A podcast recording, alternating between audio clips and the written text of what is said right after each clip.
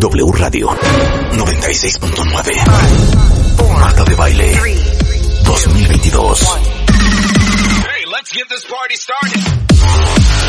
Doctores, abogadas, psicólogos, actrices, cantantes, nutriólogos, escritoras, enólogos, todos los especialistas. Todos los especialistas. Todos los invitados, todas las alegrías.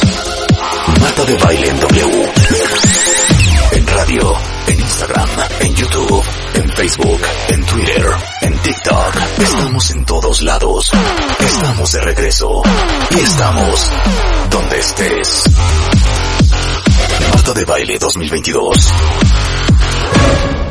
En W. Al próximo, ustedes, malditos antivacunas, bola de imbéciles, ya déjense de fregaderas y por lo menos pónganse el maldito cubrebocas y dejen de estar fregando al mundo. Si tú, antivacunas, eres un imbécil, ponte el cubrebocas.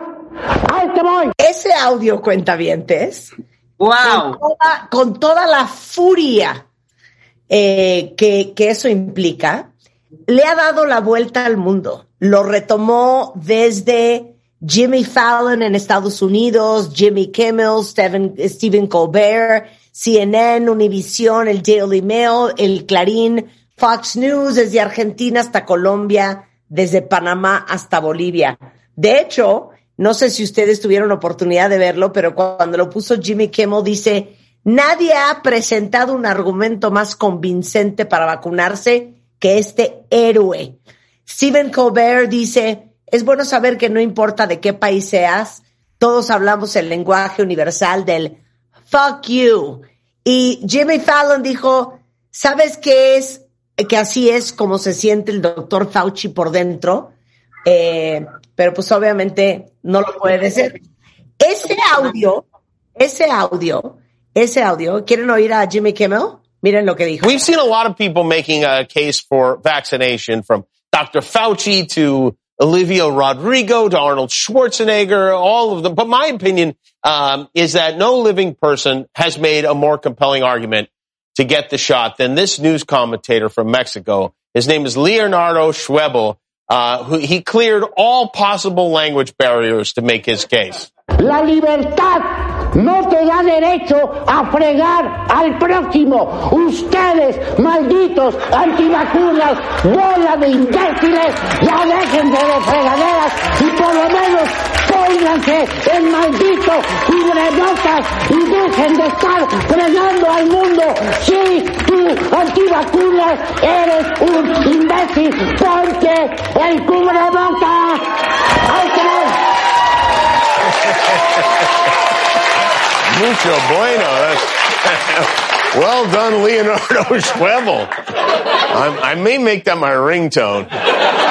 Bueno, ese era Jimmy Kimmel, eh, justamente diciendo que nunca había escuchado un, un, eh, un punto de vista más contundente contra los anti-vaxxers, que hasta Ringtone ya lo quiere hacer.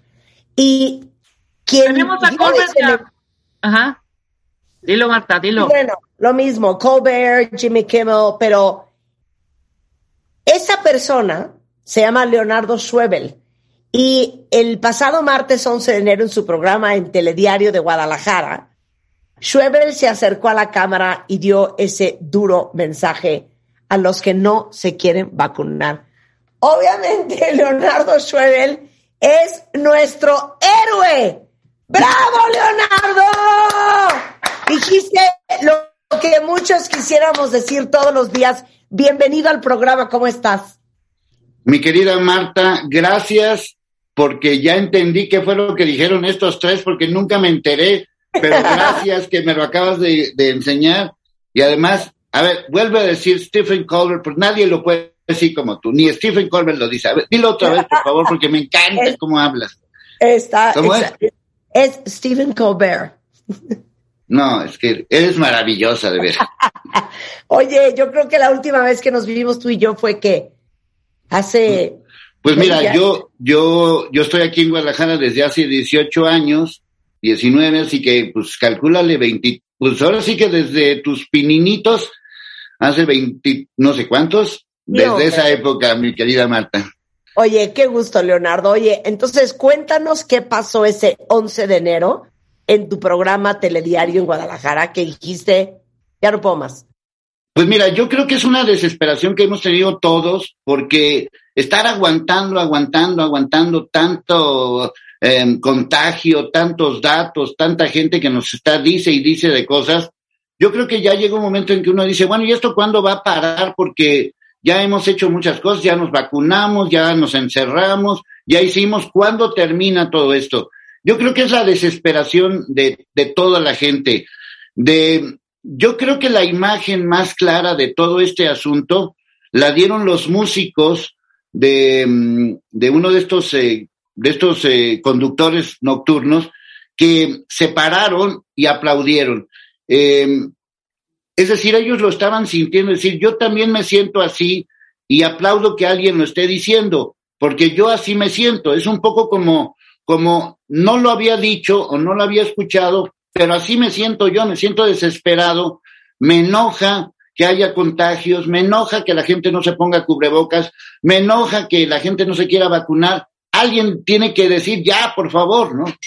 Basta. Oye, que, que, fue un poco lo que en, un, en algún momento dijo el presidente de Francia, Emmanuel Macron, que dijo, a ver, me voy a dedicar a hacerle la vida imposible a los que no se quieren vacunar.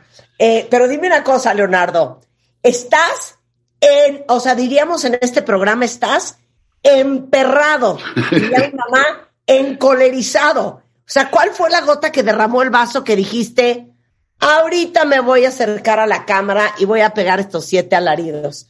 Fíjate que pasaron, pasaron dos cosas. La primera, todo el relajo que armó Djokovic, porque esto fue el día 11 de enero. O sea, es decir, fue hace más de una semana. Y en ese momento estaba el pleito con Djokovic, que los vacunas, que los antivacunas, y, y el mundo estaba dividido, unos apoyando y otros no apoyando. Pero un día antes, aquí en Guadalajara, donde yo vivo, eh, el gobernador Alfaro eh, hizo unas medidas donde tú tienes que presentar el certificado de vacunación en un casino o en un concierto o en un antro, pero que podías hacer lo que quisieras en la calle o en el transporte público. Entonces yo dije, ¿cómo es posible que yo en el camión me pueda contagiar, pero no me voy a contagiar en un casino? Estoy más seguro adentro de un casino que adentro de un camión y se me hizo muy incongruente. Entonces uní las dos cosas, lo, lo que había pasado en Guadalajara, con lo que estaba pasando, con toda esta efervescencia de Djokovic, y fue cuando dije, pues ya, ¿no? Ya es suficiente, por lo menos pónganse cubrebocas, porque pues este Djokovic, lo, ayer salió la imagen, ¿no? En el avión sin cubrebocas, dices, bueno, ya este señor no entiende, pues alguien como Macron, ya denle una cachetada para que entienda, ¿no? Exacto. Y, y por si no se saben el chisme de, de, de Djokovic, es que eh, no le permitieron eh, quedarse en Australia ni, ni jugar ese, el, el, el partido que, que, tenían, que no sé si era que el, el abierto de Australia, el, sí, abierto de Melbourne. Open, porque el señor no está vacunado. Y fue un caso que se llevó a la corte y la Suprema Corte Australiana dijo, si el señor no está vacunado, el señor no puede jugar, no puede quedarse en Australia y a ver cómo le va en los demás. Y eh, esto ha causado mucho revuelo en el mundo. Pero te voy a decir una cosa, Leonardo. Eh, increíblemente, y fíjense esto, cómo son las cosas de la vida. ¿Saben cuál es el país con la mayor cantidad de personas vacunadas? Bangladesh. Imagínense, un país totalmente tercermundista, el 98% de las personas vacunadas. En México, el 7.2% de los mexicanos no se quiere vacunar. Y de hecho, todos creo que conocemos a uno. Y toda, y toda la explicación de este problema, Leonardo, es que gracias a Dios el Omicron nos agarró a todos, eh, a muchos vacunados. Pero si estuviéramos todos vacunados, no estaría mutando el virus. Y ese es el gran problema que por la gente que no se vacuna, este va a ser el cuento de nunca acabar. Leonardo. Mira, la tercera parte aquí en Guadalajara, la tercera parte o tiene una vacuna o no tiene vacuna. Estamos hablando que Guadalajara son cinco y millones de ca- y cacho, casi dos millones o no tiene vacuna o nada más tiene una vacuna. Y si tiene una vacuna ya valió queso porque ya tiene más de seis meses. Entonces, imagínate, la tercera parte aquí en Guadalajara, pues o no se ha vacunado o tiene una vacuna, es decir, te puede contagiar o lo puedes contagiar como lo quieras ver, y es un peligro en una de las ciudades más grandes de México, y este tipo de situaciones no pueden, no puedes depender mi salud porque pues un monito no se quiso vacunar o no quiere usar cubrebocas. Se me hace muy injusto, por ejemplo, yo tengo un noticiero, este es un noticiero de todos los días, que empieza a las siete de la noche, termina a las nueve y media. Mi compañera conductora lleva una semana de no ir a trabajar porque tiene COVID. Entonces, antes teníamos la idea que solamente nosotros, los mayores de 60 años, yo tengo 62 años, que solamente los rucos como yo nos íbamos a enfermar. No, ahora los contagiados son chavitos como tú. Claro, claro, ¿no? Y niños, y niños. Sí. Bueno, déjame decirte que desafortunadamente hay tanta gente en el mundo que está enfrente de un micrófono o enfrente de una cámara que quisiera gritar lo que tú gritaste con esa pasión y con ese, ese malestar. Y, y yo creo que por eso te celebraron tanto. No sé si escuchaste lo que dijo Jimmy Fallon y Stephen Colbert. A ver, vamos a ponértelo A ver. para que disfrutes. Pa- Leonardo. Es que nunca me enteré qué dijeron. A ver, échalo. Check this out. Ustedes, antivacunas, bola de imbéciles, ya dejen y por lo menos pónganse el ma cubrebocas y dejen de estar fregando al mundo. Si tú, antivacunas, eres un imbécil, ponte el cubrebocas.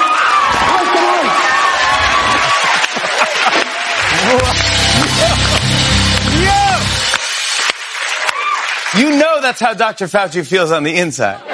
Y luego vamos a oír a Stephen Colbert. In Mexico, Leonardo Schwebel, an anchor for Telediario Guadalajara, Mexico's news leader, has had just about enough. Ustedes, malditos antivacunas, bola de imbéciles, ya déjense de y por lo menos pónganse cubrebocas y dejen de estar fregando al mundo. Si tú, antivacunas, eres un imbécil, ponte el cubrebocas.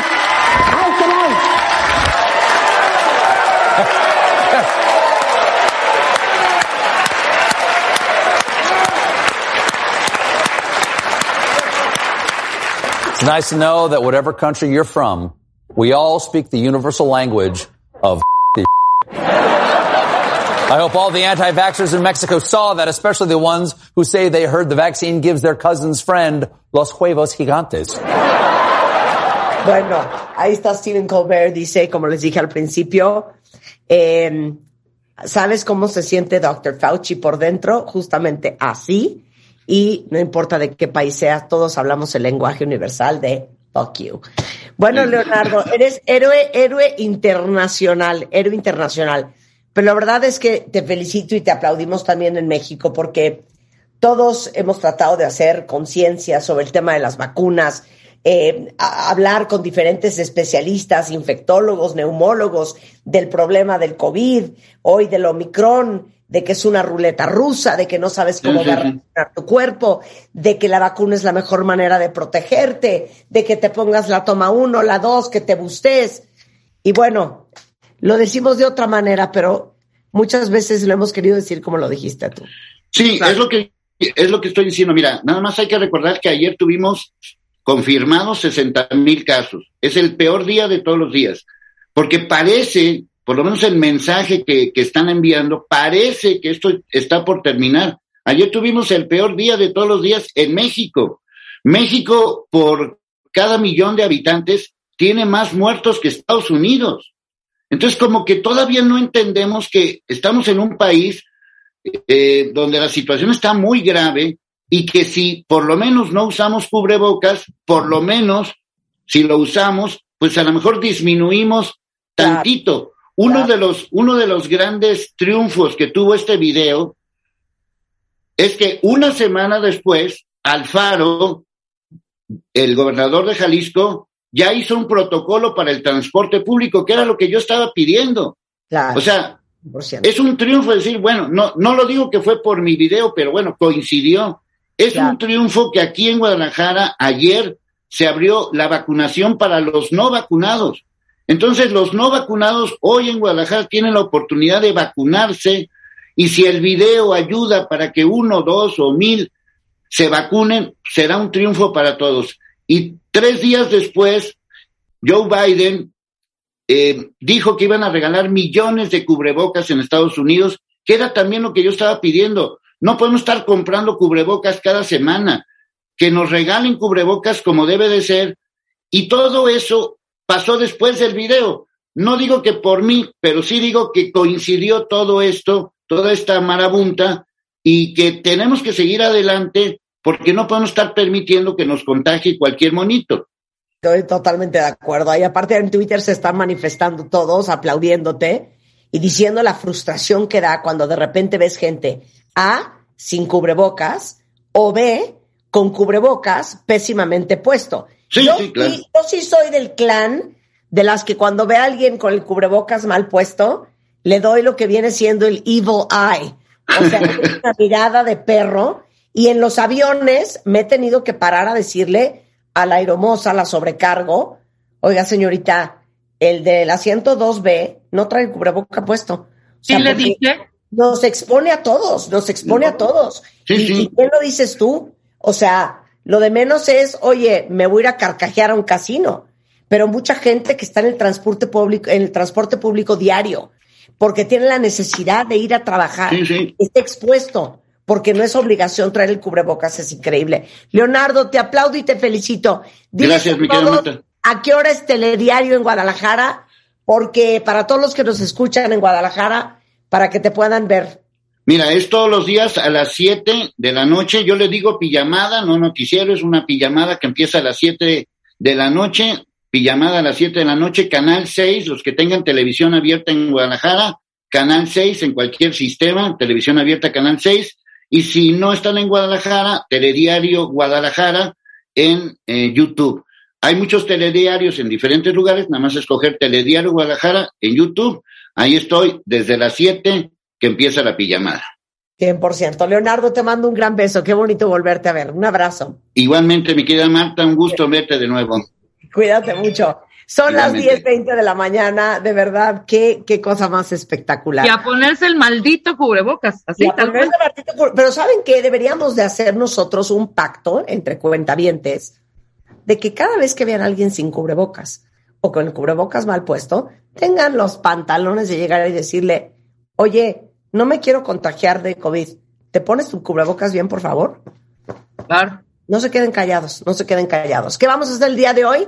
Hoy vamos a hablar con Ana María Kudish, nuestra abogada de cabecera, el matrimonio y tus bienes, ¿ok? Muchos no saben si casarse por bienes separados, por sociedades conyugales, están casados, no se acuerdan ni cómo, ni por qué régimen, creen que porque no tienen nada, pues no importa no tener eso claro de que es tuyo, que es mío, y los pleitazos que se arman a la hora de un divorcio por el cuadro de la abuelita, las copas del tío, el regalo de bodas de la mamá, la casa, la cama y hasta el perro. De eso vamos a hablar el día de hoy. 20 palabras que no creerías que son aceptadas por la Real Academia Española con Paulina Chavira. Y vamos a tener también a Carlos Seoane. Sálvese quien pueda los cuatro mandamientos para evitar robo y suplantación de identidad. ¿Se acuerdan que hablamos con Iván Ivanovich sobre Sí. la seguridad? Bueno, eh, él mencionó a Carlos Seoane. Carlos es especialista en manejo de crisis, en negociación de secuestros, eh, y hoy vamos a hablar justamente de cuáles son las cuatro cosas que tienes que hacer para evitar que te roben o que suplanten tu identidad. Todo eso antes de la una. Hoy en W Radio. Escuchas a Marta de Baile por W Radio. Síguenos en Facebook, Marta de Baile. Y en Twitter, arroba Marta de Baile. Marta de Baile 2022. Estamos de regreso. Y estamos... Donde estés. Estamos de regreso en W Radio. 10.28 de la mañana. A ver. Estamos cuando nos casamos y nadie lo dice más bonito que Ana María Kubish. Más preocupados por las flores, el vestido, la música, el venue y el pastel que por lo más importante. Porque acuérdense que cuando uno se casa, una cosa es la boda y una cosa es el matrimonio. Y las decisiones que uno toma en el día uno pueden tener repercusiones en el año 8. Ana María Kudish, una de las abogadas más perras del condado, es abogada en derecho de familia eh, y tiene más de 30 años de experiencia en derecho familiar. O sea, lo tuyo, lo tuyo, lo tuyo son los divorcios. Ana. Así es. Así es. ¿Te gustó como lo dije? Una cosa. No, la- bueno, me encantó. Muchas una gracias, Marta. Pero es cierto, o no. Están más preocupados por el vestido. Eso es absolutamente cierto. O deciden que para qué casarse. Esa parte también que es muy personal y que es muy respetable, pero los derechos cambian mucho de hacer una vida en común o tener un concubinato que se da después de dos años de haber vivido en común hasta un matrimonio. Sí hay un gran abismo de diferencia. Claro. Y siempre tenemos a nuestra pareja, ¿no? Que nos dice, pues yo ya tengo este departamento y pues es un departamento o una casa que ya se compró antes, antes de hacer vida en común, antes de contraer matrimonio. Y en el momento en el que las personas se divorcian o se separan, esto que se compró antes, no podemos pedir que sea parte de una repartición porque no se adquirió durante nuestra vida en común. Claro, no, pero espérate, todavía no empieza ahí. Nada más les quiero recordar que Ana María Kudish hizo un programa especialmente hablando de el irse a vivir juntos. Y si un consejo les dio a todos es, no se vayan a vivir juntos así nada más. Es mejor que se casen. Entonces, empecemos por ahí. ¿Por qué eres fan de que la gente se case legalmente? Yo soy fan de que la gente se case, porque cuando la gente se casa, tienen que escoger un régimen patrimonial. Tienen que escoger si se casan por separación de bienes o por sociedad conyugal. Y también pueden hacer un contrato prenupcial que establezca claramente cómo van a manejar los bienes que se adquieran durante el matrimonio. Y este departamento del que hablé, que el marido o ella pueden tener desde antes, puede entrar en este contrato prenupcial y pactarse que si este inmueble va a ser el domicilio conyugal donde en un futuro viva la familia, pues a la esposa le toque algo o el 50% de este departamento. Entonces, cuando las personas se casan, si escogen un régimen de separación de bienes, va a significar que cada quien se va a hacer bolas con sus bienes, que lo que es de él es de él y lo que es de ella es de ella, que pueden vender el coche, la casa, el departamento, sin la necesidad de pedirle permiso al otro. claro. Pero todos los bienes que se tengan se tienen que destinar primeramente y primordialmente a la manutención de tu familia. Eso quiere decir que no puedes estar lleno de propiedades y de bienes y no pagar el inmueble donde vive tu familia, Claro. o no pagar las colegiaturas, o no pagar lo que corresponde para que tu familia coma. vaya. Claro. Pero aparte a lo que dijiste aquella vez, obviamente cuando uno recién se casa, estamos en un plan de, güey, lo mío es tuyo, todo es de todos, por supuesto que yo aporto esto y también te lo comparto. Pero a la hora de que te, te separas, empiezan el, ah, ¿cómo? O sea, donde yo vivía, como estaba tu nombre, ¿me vas a correr? Sí, claro. Ah, ¿cómo? O sea, lo que nosotros compartíamos y la polla de lana que teníamos en el banco, ahora te la quieres quedar tú porque tú ganabas más y tú aportaste más. Entonces, ella siempre ha dicho, neta, cásense. Ahora, ella explicaste sociedad conyugal No, versus separación de bienes. Y separación de bienes. Me Ok. falta sociedad conyugal. La sociedad conyugal estima que todo lo que tú heredaste, todo lo que te donaron y todo lo que te sacaste por la lotería, es decir, si te fuiste a jugar bacara o ruleta o lo que sea, te ganaste una, una lanita, no entra en la sociedad conyugal. Sí entran los bienes que se adquieren durante el matrimonio y las deudas también. O sea, la Sí. casa que te compraste, la hipoteca de la casa, la deuda del coche. Y de la tarjeta de crédito. Y- ajá, entonces Porque estás cuánta gente no hay que firma ultranza, luego no pueden pagar la tarjeta de crédito y esa deuda pues también la tiene que pagar la esposa que ni siquiera estuvo en la cantina con la que se firmó la cuenta de toda la bola de borrachos, ¿no? Exacto, exacto. Es que da ejemplos, da ejemplos porque así nos queda más claro. Ok. Entonces, ¿cuándo Entonces, te nunca te conviene casarte por eh, sociedad conyugal. Pues la verdad, a veces sí y a veces no. Depende mucho del tipo de pareja y del tipo de personas con las que tú te casas.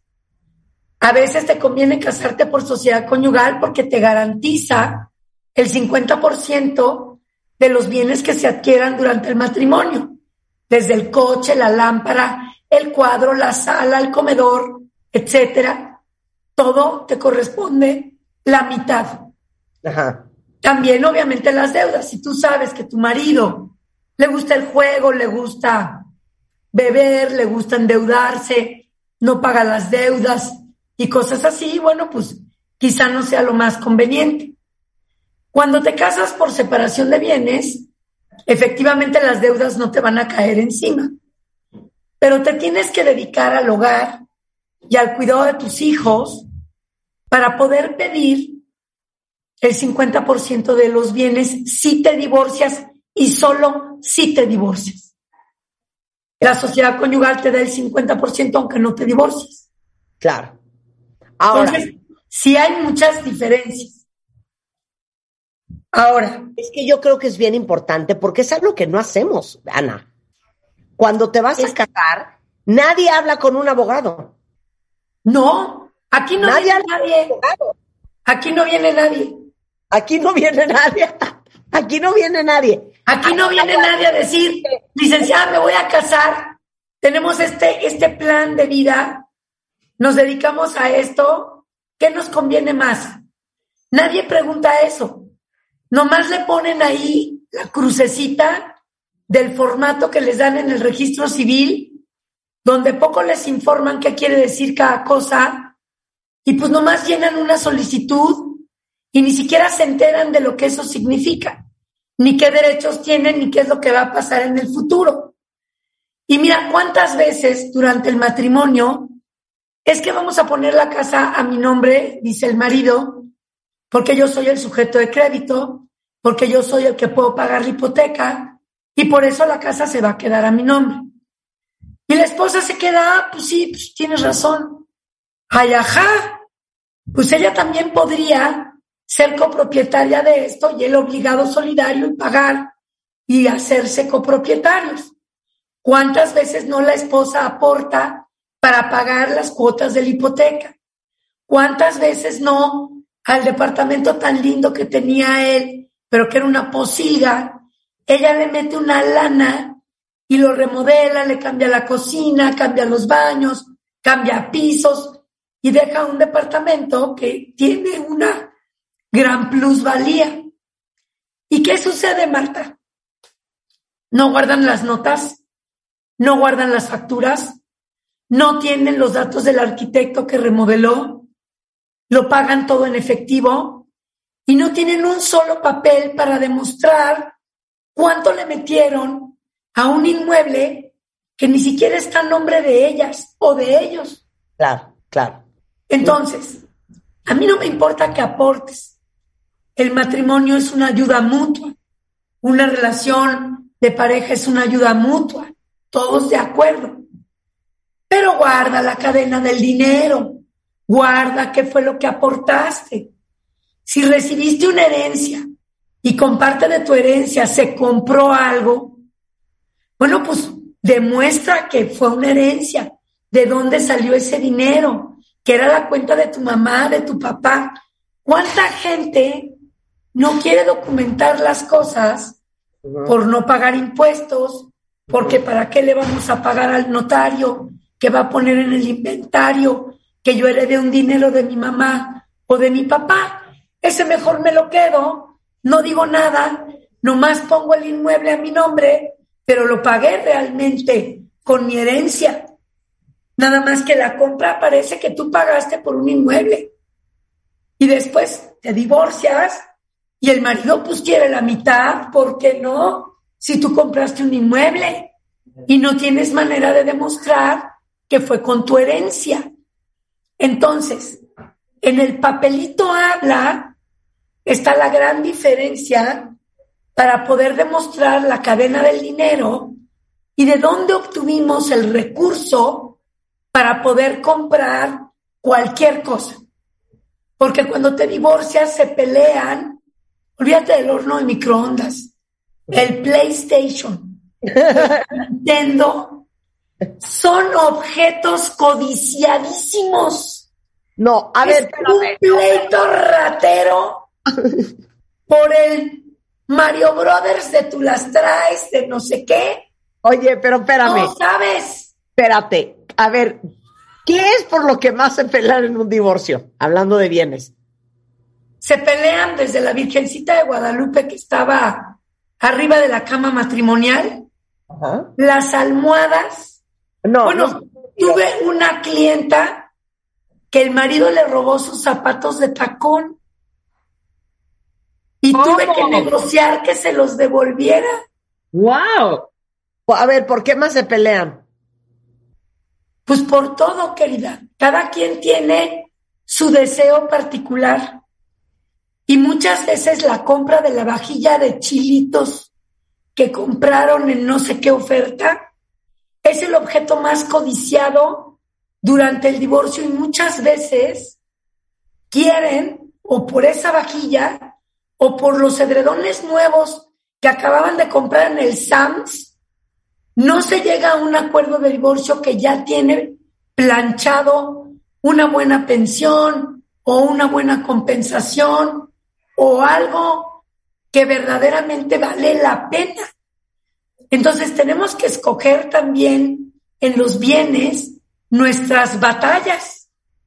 Y yo lo puedo entender porque todos tenemos un objeto muy, pues, Sí. afectivo Claro. o codiciado, la mesa que era de mi abuelita, Oye, ahorita el tapete que me dieron de muy no sé qué. Claro, ¿sabes qué está muy de moda? El pleito por los perros.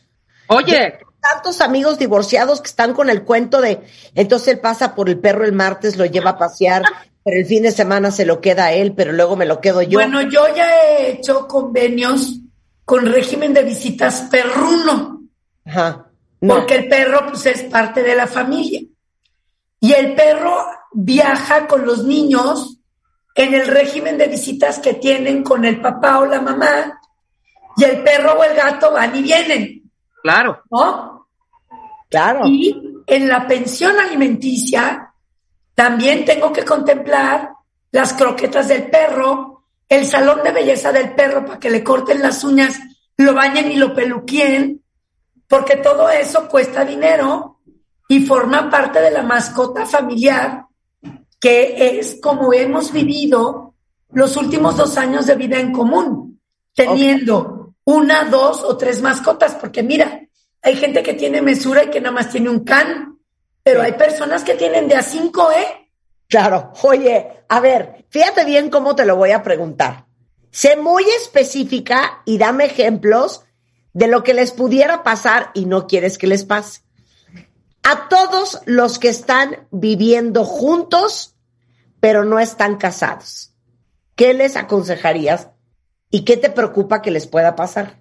Mira, los que viven juntos y no están casados, cuando compran un inmueble, la verdad, deberían de ser copropietarios y deberían de ponerlo mitad y mitad a nombre de él y de ella, si van a comprar un departamento. Porque como no tienen un régimen patrimonial, no hay manera de que ese patrimonio se pueda dividir después si no adquieren el inmueble siendo copropietarios. Y la copropiedad puede ser 50, 50, puede ser 70, 30, 60, 40, dependiendo lo que tú hayas aportado al inmueble o lo que la otra persona te quiera de alguna manera dar. Lo mismo sucede con el tema de los coches que están a nombre de la empresa del marido. Estos coches a nombre de la empresa del marido, luego se los quitan porque como no están a nombre de él, pues dicen que ese coche ya no lo puedes seguir usando, aunque haya sido tu medio de transporte. Es importante tener un documento firmado diciendo que no obstante ese vehículo está a nombre de la empresa, tú lo tienes en uso porque él es el director de la empresa, porque lo tiene como prestación o porque es accionista de esa empresa, porque por algo el coche está a nombre de la empresa y tú lo estás usando. Porque canijadas te hace todo mundo. En el momento en que ya se pasaron a molestar, ya no les caes bien, ya no quieren ni darte coche, ni pagarte el salón de belleza, ni comprarte ropa, ni pagarte un médico. Y estas cosas tenemos derecho a tenerlas porque si las tuvimos durante nuestra vida en común, nos las deben de dar. Entonces, tener las cosas eh, registradas bien común o, o sea, nombre de los dos o aclarar. O sea, cuando estás viviendo con alguien, puedes hacer un contrato como aclarando cómo está el rollo de los bienes. ¿o Por no? supuesto que sí. Ya. Siempre se pueden hacer convenios y siempre se pueden hacer contratos. ¿Cómo Y lo llama? mejor es hacerlo en los instrumentos legales que se generan. Mira, ¿cuántas esposas no trabajan en la empresa que es del marido? Y no cobran un centavo de sueldo. Y le reman peor que él. Ya ahí están, desde vendiendo papayas hasta distribuyendo lo que se te ocurra. ¿Sí me Sí. explico? Sí. Y ellas son las que crecen la empresa y ellas son las que hacen y tornan. Pero ¿dónde está mi parte accionaria? ¿Dónde está mi parte dentro de esta sociedad? ¿Por qué yo no aparezco como socia al 15%, al 10%, al 20%? Eso se debe de hacer con el notario. Pero ¿cómo se llama ese convenio que haces cuando estás viviendo con alguien para que en el momento en que te separes de esa persona, las cosas estén claras y no haya de que Chuchita me bolseó? Mira, cuando eres un concubino, primero tienes que tener la declaración de que eres concubino, ir al registro civil y hacer la declaración de que eres concubino y que te reconocen como tal. Punto número uno. Segundo, tú puedes hacer un acuerdo de voluntades con un notario o ante un juez familiar en donde establezcas que por virtud de que son concubinos en una jurisdicción voluntaria incluso, por virtud de que son concubinos y se reconocen como tal, reconocen que se van a pagar una pensión, reconocen que el inmueble se le va a dejar a la señora de tal o de tal manera. Se pueden hacer muchas cosas, Marta, pero cuando las personas no son capaces ni de firmar un acta de matrimonio porque se les hace inútil, pues tú imagínate si van a firmar todo este tipo de documentos cuando están unidos en concubinato. Claramente no lo hacen. Claro, claro.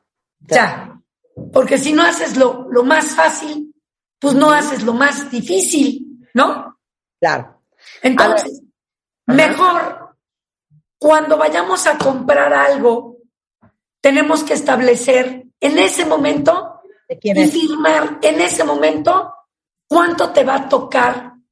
Porque si no, no pagues la hipoteca, mami. No compres, no remodeles, no des.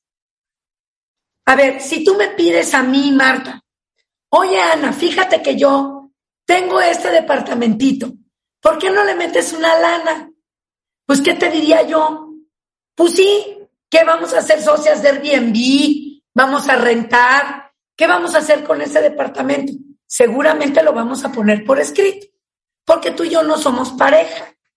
Pero si somos pareja, ¿por qué no lo vamos a poner por escrito, digo yo? Claro. Es exactamente lo mismo. Vamos a poner por escrito que yo le voy a meter un millón de pesos a tu depa y que a mí me corresponde el día de mañana o que me los devuelvas o hazme copropietaria de tu depa. Claro. Pero dóname un 10%, dóname el 15% para que yo sea tu copropietaria. ¿No? Pero eso pasa mucho, Ana. Por Cuando eso, son- pero nadie lo hace. Claro, pero cuando van a vivir juntos, la, la, la pregunta es, mucha gente se lleva lo que tenía en su depa, el otro agarra lo que tiene en su depa, uno jala con, al depa nuevo con el refri, el otro se trae la cama, yo me llevo mis sofás y así lo armamos. A la hora de la separación, si estamos de muy mala gana, podrías decir, ese refri no te lo llevas. güey. No, claro, porque además la factura va a estar a tu nombre, si es que tienes factura del refri, porque en la mayoría de los casos no tienen No factura de nada. Entonces, ¿qué haces? Se reparten los bienes por partes iguales y el juez familiar va a decidir qué bienes se quedan con quién y si el menaje de la casa se queda en beneficio de la esposa y de los hijos y qué es lo que el marido se va a llevar de la casa, que probablemente solo quiera el PlayStation Claro. o el estéreo Ajá. o la tele. Oye, vi, A vi un. No les importa la licuadora ni el horno de microondas, ¿eh? No. Oye, vi a un famosillo por ahí que está rondando ese video. Es un cantante famosito mexicano que se metió a casa de la mujer a exigirle, enfrente de sus hijas, a que le regresara el comedor. Ese comedor es mío. Me lo voy. Y las niñitas, pero papi, o sea, aguántate. Te lo vamos a dar después. Acuérdate que hoy es cumpleaños de mi mamá y vamos a. Por eso mismo, me llevo ahorita mismo el comedor. Y es un cantante y es famoso, es mexicano y gana en dólares y gana bien, porque hace mucho palenque. Imagínate. Sí, sí, sí, pero ese comedor es de su, es su máximo tesoro. Claro. Entonces, en vez de decir, aquí les traigo otro comedor. Y van a tener un comedor hermoso, lindo y nuevo que pueden estrenar. Porque este comedor me lo llevo porque era de mi bisabuelo, estaba en el rancho de mis padres. Y yo lo quiero porque tiene un lazo afectivo hacia mí. O yo lo mandé bordar con filigrana dorada, whatever. No hay una sustitución de ese comedor.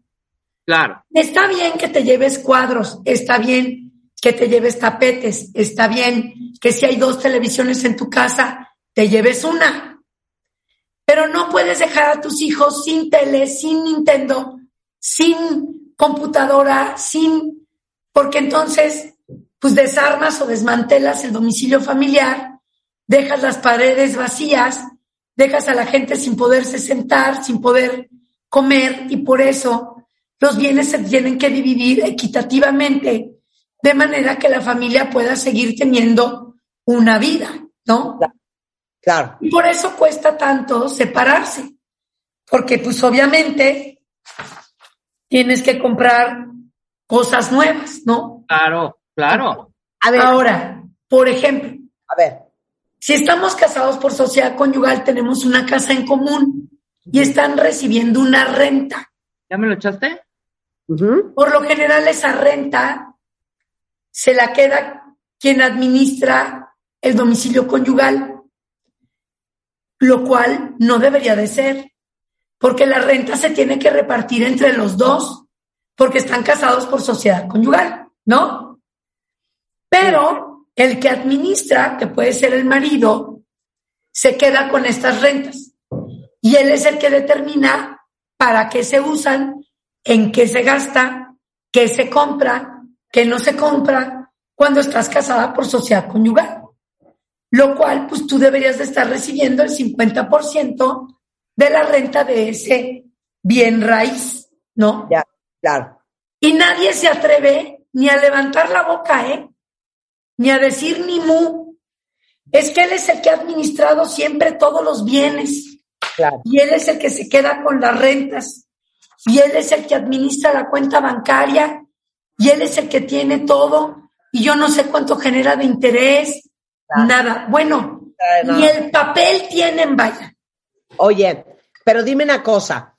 Hoy, hoy, hoy, para todos los que estamos casados, si estás casado por sociedad conyugal desde hace 12 años, ¿te puedes cambiar a bienes separados? Sí. Celebras la disolución de la sociedad conyugal con un notario y te pasas a separación de bienes y determinan en estas capitulaciones matrimoniales cómo se liquida la sociedad conyugal y quién se queda con qué cosa. Se puede determinar, la señora se queda con la casa, el señor se queda con el negocio, porque también las acciones de los negocios de los señores entran en esta sociedad conyugal, ¿no? O sea, entra, entra todo.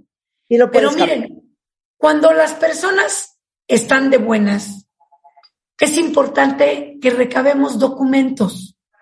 Oye, ¿dónde está la escritura de la casa? Oye, ¿dónde está la factura del coche? Oye, ¿dónde quedó la compra de estos cubiertos elegantes y distinguidos que compramos en la noche nocturna del almacén que tú quieras? Todos esos papeles de qué compramos y cómo lo compramos deben de estar en un archivo familiar y todos deben de tener acceso a ellos. Porque lo primero que un abogado pide es, además del acta de matrimonio y del acta de nacimiento de los hijos, pues es la escritura de la casa, que compruebes qué bienes se han adquirido durante el matrimonio, a nombre de quién está el coche, la escritura constitutiva de la empresa del marido. Y es que es increíble Claro. que tienen 30 años de vida en común y no tienen absolutamente nada. Oye, es que él ha guardado todo eso en la oficina. claro. ¿Y tú A por ver, qué no los has pedido, vaya? Claro, pero a ver, espérate. Entonces, número uno, sí te puedes cambiar a hoy, no importa cuántos años lleves casados, Sí, de régimen, ¿ok? sí, De sociedad conyugal a bienes este, eh, separados o viceversa. Ahora, sí. nada más te voy a hacer una pregunta.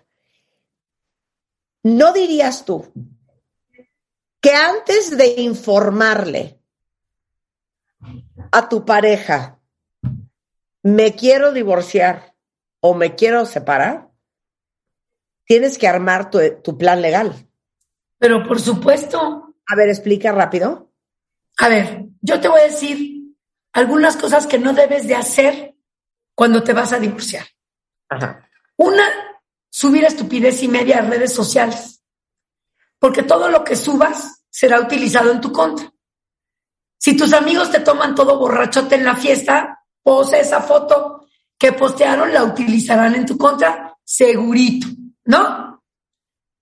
Dos, tienes que tener toda la documentación que necesitas para demostrar cómo vives en tu vida diaria, cuánto gastas en tu vida diaria y qué tienes de patrimonio antes de que abras la boca. Porque incluso en tu pasaporte aparecen los sellos de todos los viajes de entradas y salidas a los lugares a donde has ido en el extranjero. Puedes tener facturas, por ejemplo, de los hoteles que has visitado, boarding pass, porque te fuiste a Acapulco, porque viajaste a Los Cabos, por lo que sea. Tienes que demostrar cómo era tu nivel de vida. Si tú viajas tres veces a Acapulco durante el año, pues ten la factura del hotel o el Airbnb que se contrató o cómo hayas llegado a Acapulco, cómo es que estuviste ahí. O sea, tienes Aunque que, sean, claro, aunque que sean en ADO, vaya. cómo vivías. Desde la luz, el gas, la colegiatura, el manicure, Sí, todo, este, el viaje, el coche, todo. Más, ¿qué patrimonio tienes? Ajá. la empresa de tu señor, la constitutiva de la empresa, si es accionista o no, la escritura del departamento de la casa, las facturas de los coches. Mira, si no tienes las facturas de los coches, de pérdida, fotografía la placa y fotografía la tarjeta de circulación. Mínimo. O sea, a mí me han dicho, es que él tenía un Porsche. ¿Y cuáles eran las placas? No sé. Y la tarjeta de la circulación tampoco. Se lo acaba de sacar del garage de la casa. ¿Cuánto tiempo estuvo en el garage de la casa estacionado ese coche? Años. ¿Por qué no le tomaron foto a la placa y a la tarjeta de circulación? Y así puede ser desde el bochito que ya sacaron hasta el coche último modelo, ¿me explicó? Cada quien en su código postal y cada quien en el rango de vida que se tenga. Claro. Si tú usas transporte público, anota cuánto gastas de transporte público por Claro. llevar a los niños a la escuela, por llevarlos a la clase de natación, cuánto has gastado de uniformes, cuánto te han pedido de útiles escolares. Guarda todas las notas. ¿Y cuánto pagas de renta? Por favor, el contrato de renta. ¿Dónde está el contrato de renta? Nadie lo tiene. ¿Por qué no lo tienen?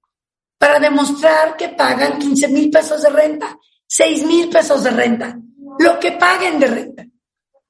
Nadie se documenta y todo mundo lo primero que hace es decir, yo ya me voy a divorciar de ti, yo ya me voy de esta casa, a mí ya no me interesa estar contigo, yo ya ponen sobre aviso y si escuchas a tu enemigo, pues evidentemente esconderán todos los documentos que puedan para que tú no puedas demostrar tu nivel de vida ni los bienes que tienes. Y entonces, ¿qué sucede? Hay que ir al registro público de la propiedad a buscar tu calle número tal, número fulanito de tal, hacer una búsqueda en el registro público de la propiedad, sacar el folio, demostrar que esa casa es propiedad del señor y nos tardamos entre 15 y 20 días en sacar un folio del registro público de la propiedad con el costo que eso también Conlleva. Claro. Pero es lo mismo que te den el documento, ¿no? Entonces, en la medida en la que tenemos información, pues es mucho más fácil porque además muchas veces, pues que tiene un terreno en Querétaro, pues que se compró un terreno en Chihuahua. Ah, pues vete a Chihuahua, darling, al registro público de la propiedad de hasta allá, a conseguir el, el dato del terreno que se compró durante el matrimonio para que tú puedas pedir algo de eso, ¿no? Oye, bueno, yo les voy a decir una cosa. Eh, Ana María Kudish la encuentran en la Ciudad de México. Es Kudish, que es K-U-D-I-S-H abogado.com.mx, 5607-8604. Eh, se los pongo ahorita en Twitter. Es Kudish-abogados en Instagram. Pero igualmente, eh, siempre nos hablas de eh, que es el Colegio de Abogados que trabaja de repente. Ah, de la Barra Mexicana Colegio de Abogados. Tiene una fundación, la Fundación Barra Mexicana Colegio de Abogados. Y si lo meten en Google lo van a encontrar. Está en Varsovia número uno, en las oficinas de la Barra. Y la Fundación Barra Mexicana de Abogados atiende a personas de escasos recursos y damos eh, apoyo legal gratuito, pro bono, para las personas de escasos recursos. Van a tener que pasar un estudio en trabajo social, pero la Fundación Barra Mexicana está siempre ahí para poder ayudarlos y darles abogados como yo, que somos barristas, que somos expertos en nuestras materias, para dar todo tipo de servicios legales.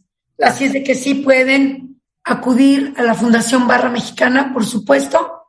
La directora de la fundación se llama Carla Aguilar. Entonces pueden pedir una cita con ella y platicarles su caso y ver si califican para que la fundación los pueda apoyar.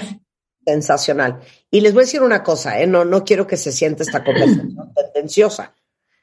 Así como hay hombres abusivos con las mujeres, hay mujeres muy abusivas con los hombres, ¿eh? Sin duda. ¿Estás de acuerdo? No, claro, y quieren hacer del divorcio un negocio. O sea, quieren, quieren de un bocho a un Ferrari. No, no, señores, no. Ah, O quieren que les paguen el viaje a Egipto que nunca tuvieron. Y también tenemos que tomar en cuenta, no es lo mismo tener siete años de matrimonio con una licenciatura que 30 años de matrimonio con tan solo una secundaria terminada. Claro.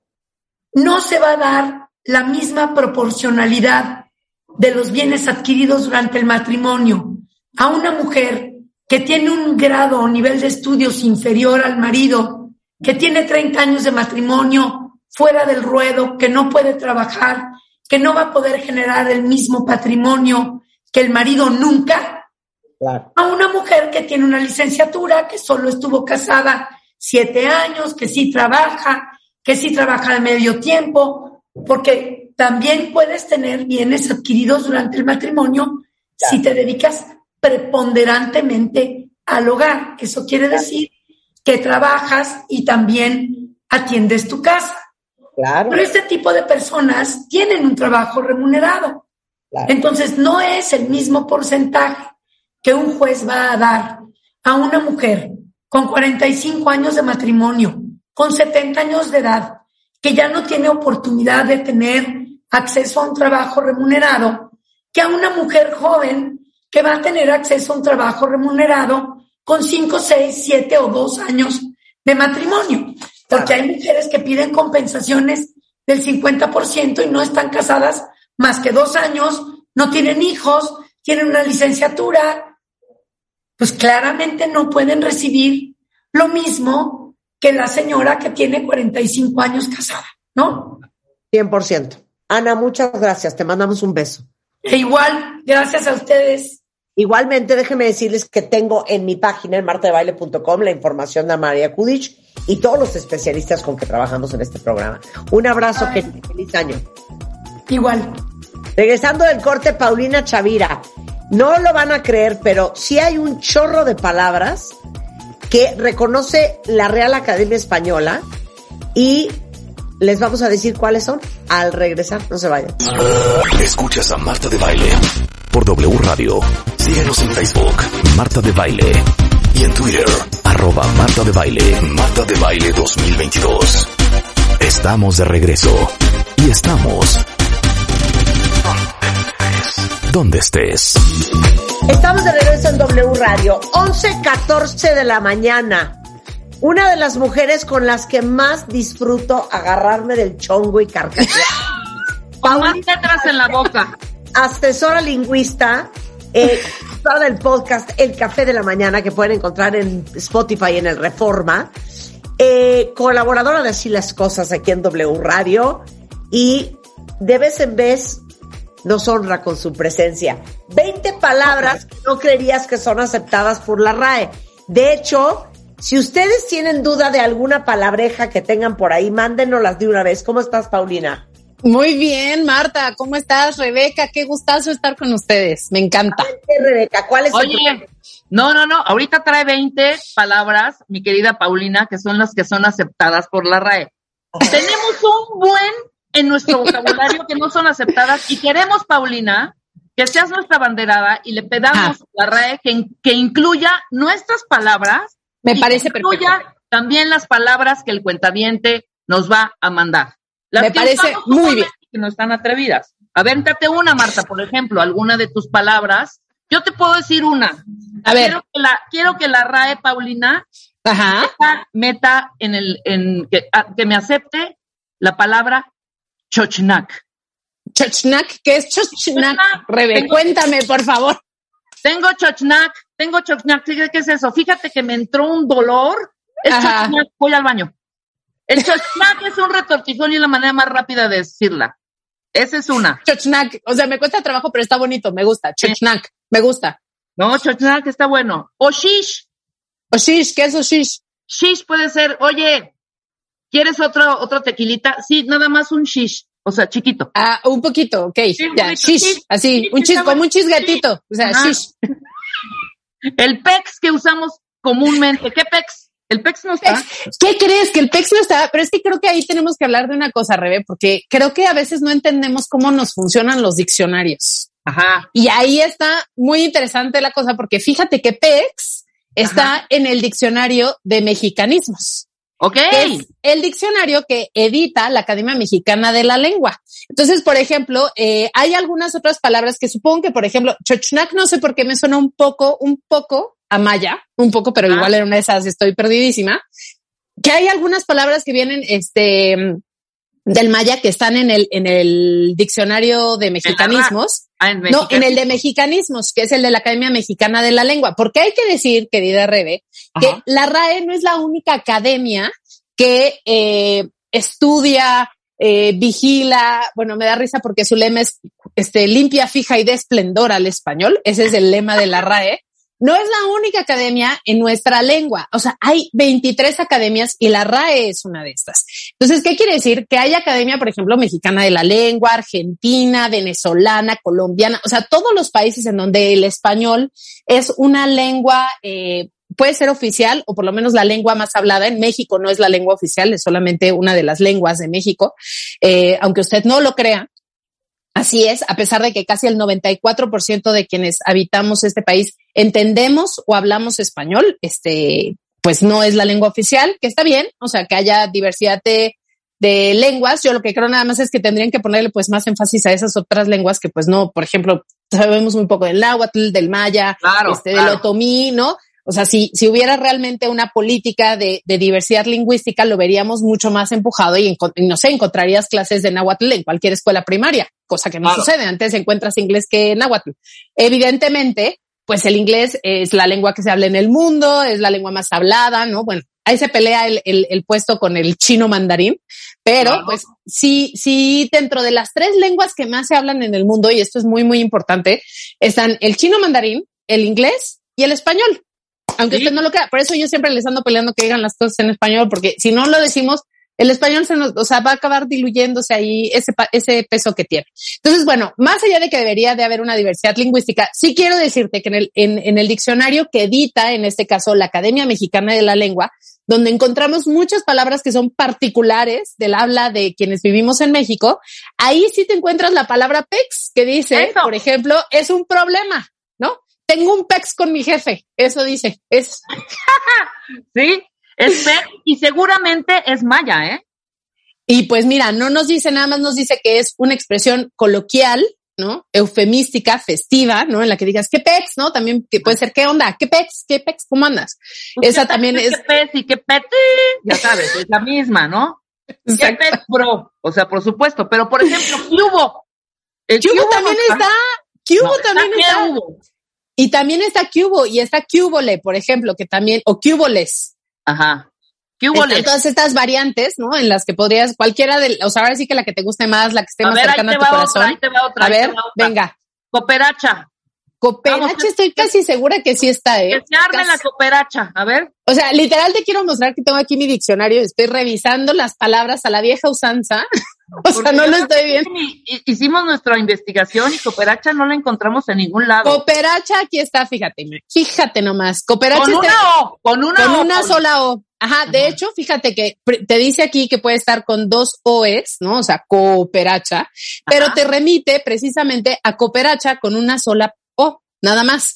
Entonces. ¿qué es la cooperacha? Pues es esta cooperación generalmente voluntaria para un fin tanda, determinado.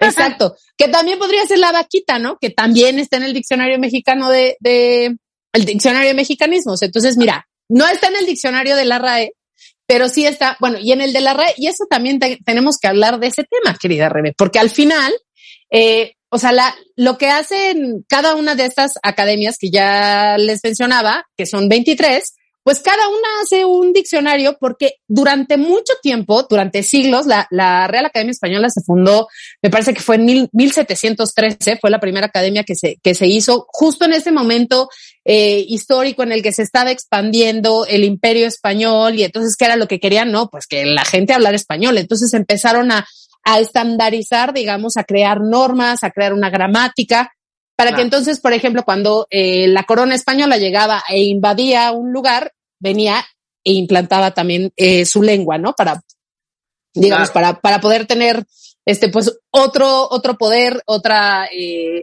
otra forma de injerencia dentro de- del lugar al que llegara. Entonces, ahí es cuando se crea la Real Academia Española y, em- y se edita, por ejemplo, la primera eh, gramática, que es la que hizo Antonio de Nebrija, eh, también por el 1700, me parece que fue 1753, pero no estoy tan segura del año.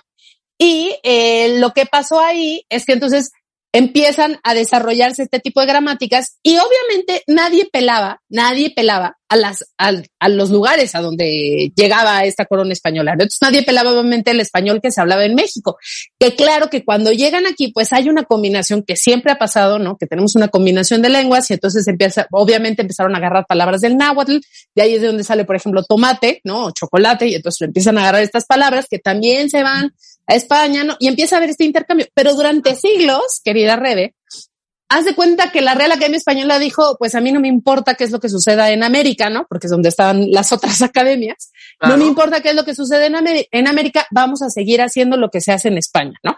Entonces, una de las cosas que sucede, por ejemplo, con el diccionario de la lengua española, que tiene más o menos poco más de 90 mil entradas o de 90 mil palabras, como 95 mil más o menos, este, es que la mayoría, una gran mayoría, aquí en este caso sí es un gran número de palabras, eh, son las palabras que se usan en España. Claro, claro. Y apenas empezaron a meter algunas palabras que son palabras de más usadas en cada uno de los países en donde se habla español. Por ejemplo, una de las cosas que yo alego todo el tiempo es que en México, o sea, nada más para que se den una idea, la, de las personas en el mundo que tenemos al español como nuestra lengua materna, así que es la primera que, que tenemos en la que entendemos el mundo, lo concebimos y demás, somos más de 493 millones de personas, ¿no? Y este, y que, y gente que ha estudiado, que a lo mejor no es la lengua nativa, pero sí que ha estudiado el español y que lo puede hablar y demás. Bueno, somos más de 597 millones, o sea, somos muchísimas personas. ¿Y qué quieres? ¿Y qué? Y de estos 597 millones de personas, 100, más de 124 millones somos de México. Entonces, Wow, imagínate nada más claro. el número que es El no, y además las palabras que tiene. y las palabras. Claro. Evidentemente. Exacto. Entonces, tristemente, si ahorita ustedes ven el diccionario de la lengua española, pues no se ve reflejado, por ejemplo, ese peso de 100, más de 120 millones de, de hablantes de México, que tenemos ciertas palabras, ¿no? Como ya decías tú, por ejemplo, este, cooperacha, pex, este, o no sé, por ejemplo, yo una de las que me peleo es panel. Garigolear. También, ¿no? O sea, pero por ejemplo, panel, si tú la buscas en el diccionario de la lengua española, la vas a encontrar como panel, porque en España se dice panel y en muchísimos países de América Latina también se dice panel, pero ¿qué crees? Que en México, que donde somos el número más grande de hablantes, decimos panel. Siempre hemos dicho panel. Y lo peor del caso es que la gente escribe panel porque se lo marca como incorrecto su corrector, ¿no? El corrector de texto o lo que sea, porque así es como está registrado en el diccionario de la lengua española, Claro. pero no nos damos cuenta de que le estamos pronunciando como una palabra grave que termina en L y que por lo tanto debería llevar acento, cosa que nunca le ponemos, porque si ustedes entran al diccionario, pues no la van a ver, no van a ver ese acento ahí. Entonces nos no hace, así.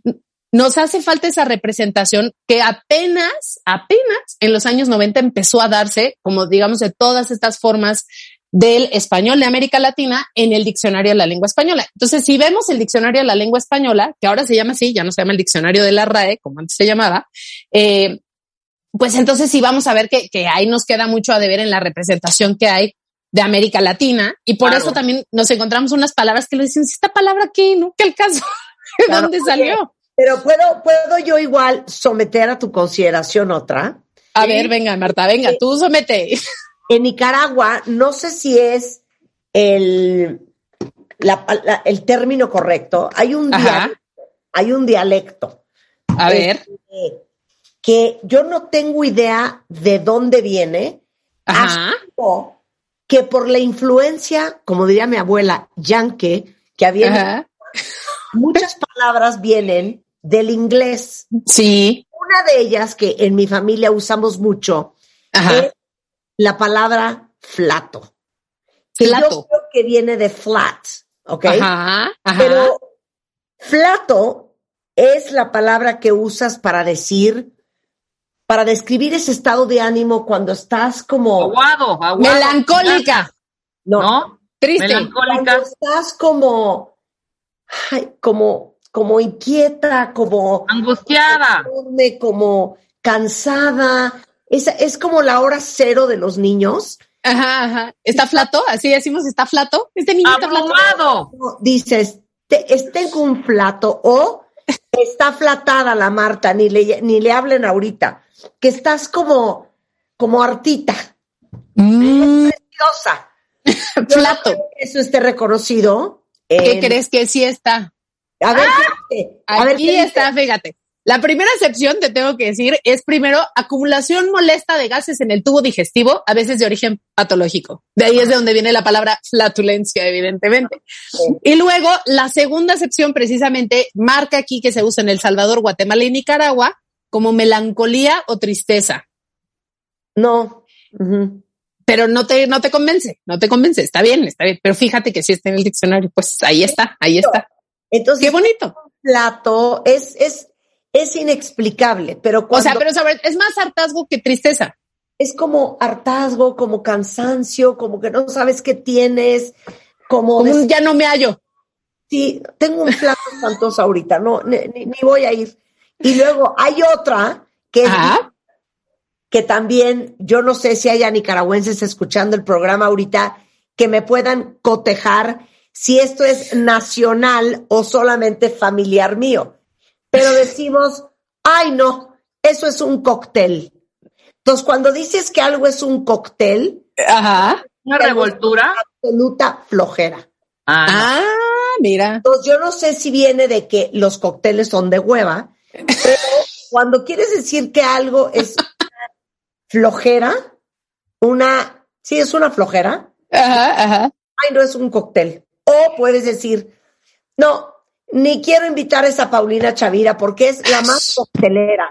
La coctelera es esa gente que te da una Hueva. flojera por mil Ay, no seas así, Marta. No sé. ¿No será, ¿No será que el coctelito viene de ese cóctel que te dan, por ejemplo, me va a poner el dentista un, este, una, me va a quitar la muela de juicio, me va a dar un coctelito, algo que te pueda como Que dormir. te baje, que te baje.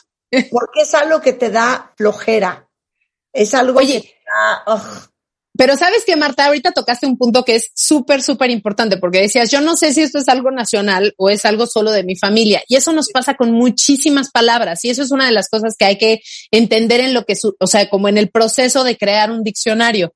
Cuando una palabra se supone que llega al diccionario, bueno, más bien, cuando una palabra llega al diccionario, se supone que es porque tiene un uso extendido, porque eh, hay académicos, que ahorita hablamos de quienes integran la academia, pero bueno, hay personas que dicen, ay, esta palabra no me parece que va a ser una moda, esta palabra me parece que se va a quedar aquí, porque lo que hay que entender es que el diccionario nos funciona más como una fotografía. O sea, no quiere decir que el, el diccionario es el universo, solamente es una fotografía de un momento, de un espacio y de un tiempo del universo, de las palabras que estamos utilizando. Por eso luego encontramos palabras como doctor, ¿no? Que nos parece como doctor puede estar dentro del diccionario de la lengua española, Ajá. u octubre, ¿no? Que están dentro del diccionario de la lengua española, porque en- fueron de las primeras palabras que entraron al diccionario, porque así era como se decía, o sea, había gente que decía doctor y había gente que decía doctor. Y entonces, ¿qué es lo que hacen? Que reco- recogen este uso de doctor, aunque te remiten al uso de doctor, que en teoría es como el que es más generalizado o el que se usa más. Entonces, al final eso hay que entender, o sea, es una fotografía del momento de, y a veces de diferentes etapas, ¿no? Encontramos luego definiciones espantosas en el diccionario, como por ejemplo el de, eh, ¿cómo era? Este, me parece que es el de sexo débil, ¿no? Por ejemplo, sexo débil, pues era un grupo de mujeres, ¿no? Así, ¿cómo? ¿Cómo puedes tener esa, esa definición que es tan discriminadora, tan sexista, ¿no? Bueno, pues lo que se hizo fue que hace poquito hubo un, eh, toda una petición, se hizo una petición en línea, así que juntaron miles de firmas para pedir que, que quitaran ese, ese, eh, digamos, esa definición del diccionario de la lengua española. Y lo que la academia dijo fue, no podemos quitarla, ¿por qué? Porque si en algún momento, es, o sea, y además, evidentemente, afortunadamente, con el tiempo ha ido cambiando, ya la gente no utiliza, o mucha gente, afortunadamente, ya no utiliza sexo débil para referirse a un grupo de mujeres. ¿Qué quiere decir? Que a, a lo mejor yo quiero creer que en 20 años, cuando mis hijos lleguen a leer, yo que sé, alguna traducción de Gustave Flaubert y lean sexo débil, digan, ¿qué es esto? ¿De qué me estás hablando? Y tengan que ir al diccionario y encontrarse con que sexo débil antes se consideraba, se consideraba eh, un grupo de mujeres, ¿no? Y entonces lo que hicieron fue que no quitaron esta palabra del diccionario, bueno, más bien esta frase, sino que le, le pusieron una marca en la que se pone, eh, que se usa como una, que tiene un uso discriminatorio. Antes no tenía esta marca. Entonces, no, esto de que, ay, vamos a borrar palabras del diccionario, pues no, porque en realidad es un documento histórico. Y creo que así, o sea, lo que tenemos que cambiar más bien es la forma en la que entendemos cómo funciona el diccionario, porque no quiere decir que porque una palabra no esté en el diccionario, no la vamos a usar y no existe o es algo que hay, quién sabe dónde se lo sacaron. O sea, yo siempre les digo, por ejemplo, la palabra podcast no está en el diccionario, no existe. Ahorita búsquela en cualquier diccionario, no está en español, en inglés está, pero en español no. Entonces, ¿qué quiere decir? Que lo que yo hago, a lo que me dedico, a lo que dedico todas mis mañanas no existe?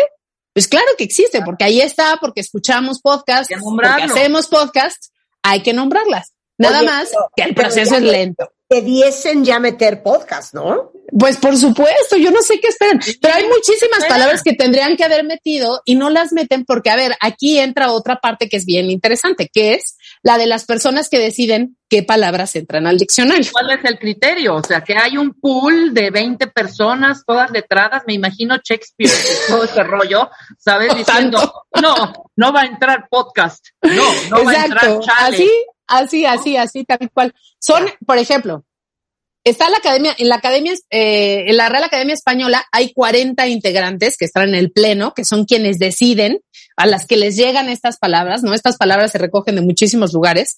Normalmente, eh, digamos que para considerar que una palabra puede llegar a esta parte, ¿no? A esta selección de qué palabras iban a entrar o no van a entrar al diccionario, se tiene que, se, o sea, tienen que ser palabras que se usen en literatura, en, en medios de comunicación, ya sea en impreso, en radio, en televisión.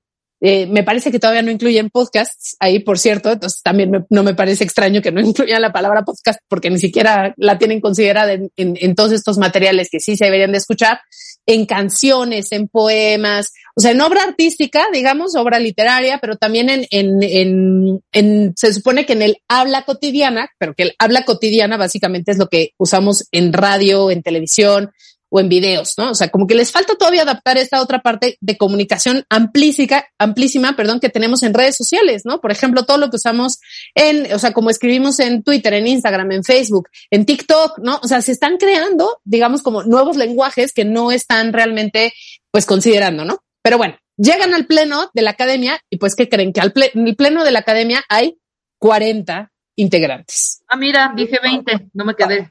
40 en la Real Academia Española. De estos 40 integrantes, les quiero contar que solamente hay ocho mujeres. Entonces, la mayoría de las personas que están ahí, digamos que si hacemos una edad promedio de la, de la Real Academia Española, son personas de 73 años. Ok, ok. La persona más joven que está dentro de la Real Academia Española es eh, un académico de 56 años. Pero los dos más grandes son de 92 años. O sea, son personas muy grandes y no tengo nada, nada en contra de las personas grandes, ni mucho menos, pero eh, lo que sí es que ahí sí se dan cuenta, hay como un, o sea, un alejamiento de pues las, las personas que estamos hablando en de otros los 50 espacios para abajo, por de los 50 para abajo, que es, o sea, entonces todo lo que no sea de 50 para arriba, o sea, de 50 para abajo, pues no les parece quizá relevante o no les llega porque no es algo con lo, o sea, no veo a ni- al académico de 95, de 92 años revisando TikTok, la verdad, o sea, Claro. no lo veo. Y ¿no? diciendo Tampoco- chale, churros. Oye, oye, ah, vamos a hacer una pausa y regresando, te tengo otras alegrías importadas desde Nicaragua que vas a Me parece maravilloso. al regresar, no se vayan. Escuchas a Marta de Baile por W Radio. Síguenos en Facebook, Marta de Baile. Y en Twitter, arroba Marta de Baile, Marta de Baile 2022. Estamos de regreso. Y estamos... Donde estés. Estamos de regreso en W Radio y estamos en la risa y risa con nuestra lingüista de cabecera, Paulina Chavira, hablando de palabras que no creerías que son aceptadas ya por la Real Academia Española. Ok, Paulina, Venga. yo le decía antes del corte que Ajá. Nicaragua hay un dialecto muy extraño, pero es tan preciso para explicar ciertas cosas. Ya te dije flato, ya te dije. Ajá. Es más, el otro día le estaba enseñando a Rulo este vocabulario, que es... Ok, ¿estás lista? Estoy lista, estoy lista, venga. La palabra es turcaso, Turcaso, ok, como de turco. Abrazo. que es una uber mega peladez, ¿ok? Ok. Porque la turca es en realidad el pene, ¿ok? Ah. Tú, tú dices, te voy a turquear. Cuando dices, te voy a meter una madriza, ¿me entiendes? Te voy a arrastrar, o sea, te voy a arrastrar. ah, Te voy a turquear o le metió un turcazo, o sea, que le metió un fregadazo. Entonces, ándale. la, la palabra es turquear, que no sé si viene Ay, no sé. los, los turcos Ajá. a principios del siglo antepasado llegaban a Nicaragua del Imperio Otomano en aquel entonces y que tuviera que ver algo porque no me explico de dónde viene el término turquear. Tampoco. Nunca lo había escuchado, pero me encanta y lo voy a apuntar ahora mismo para tenerlo dentro de mi radar y te poder utilizarlo. Es precioso. Turcazo. Síguele y te voy a meter una turqueada que te agarras, ¿eh? ¿Será que los turcos, será que los turcos son como se, se caracterizan por tener un miembro viril grande? No sé, no sé. No te Por eso es un turcazo. La otra, que también yo tengo mi idea. Ajá. Esto venía de las pencas, de que a Ah. los niños a lo mejor usaban una penca para darles su paliza. Entonces te dicen, le metió una penqueada al chavalo. Una penqueada. Una penqueada es una nalgueada. Mira, oye, pues fíjate, ahorita estaba buscando, porque así como les decía que en el diccionario de la lengua española no tenemos mucha representación de las, de las palabras que usamos en América Latina, hay otro diccionario que se hizo, ¿no? Porque decían, ¿cómo vamos a meter estas palabras en el diccionario de la lengua española? Que ya no se está haciendo así, pero existe este otro diccionario que es el diccionario de americanismos y ahí está turcaso. ¡Pum! ¿Ah, sí? ¿Qué? Turcaso. ¿Y qué dice? Viene que se usa en Nicaragua y que es un golpe o puñetazo. Entonces ahí sí está, fíjate, fíjate que ahí sí está. Y ahora voy a buscar penquear. Penquear. Penquear es divino que yo creo que era porque te nalgueaban con una penca, ¿no? Ah, mira, pues sí. Era una penqueada de aquellas, ¿no? Bueno, Oye, pues aquí, mira, aquí hay es muchas, ¿eh? mazacuatazo, mazacuatazo. Bueno, ¿qué, busca, busca mazacuata para que veas.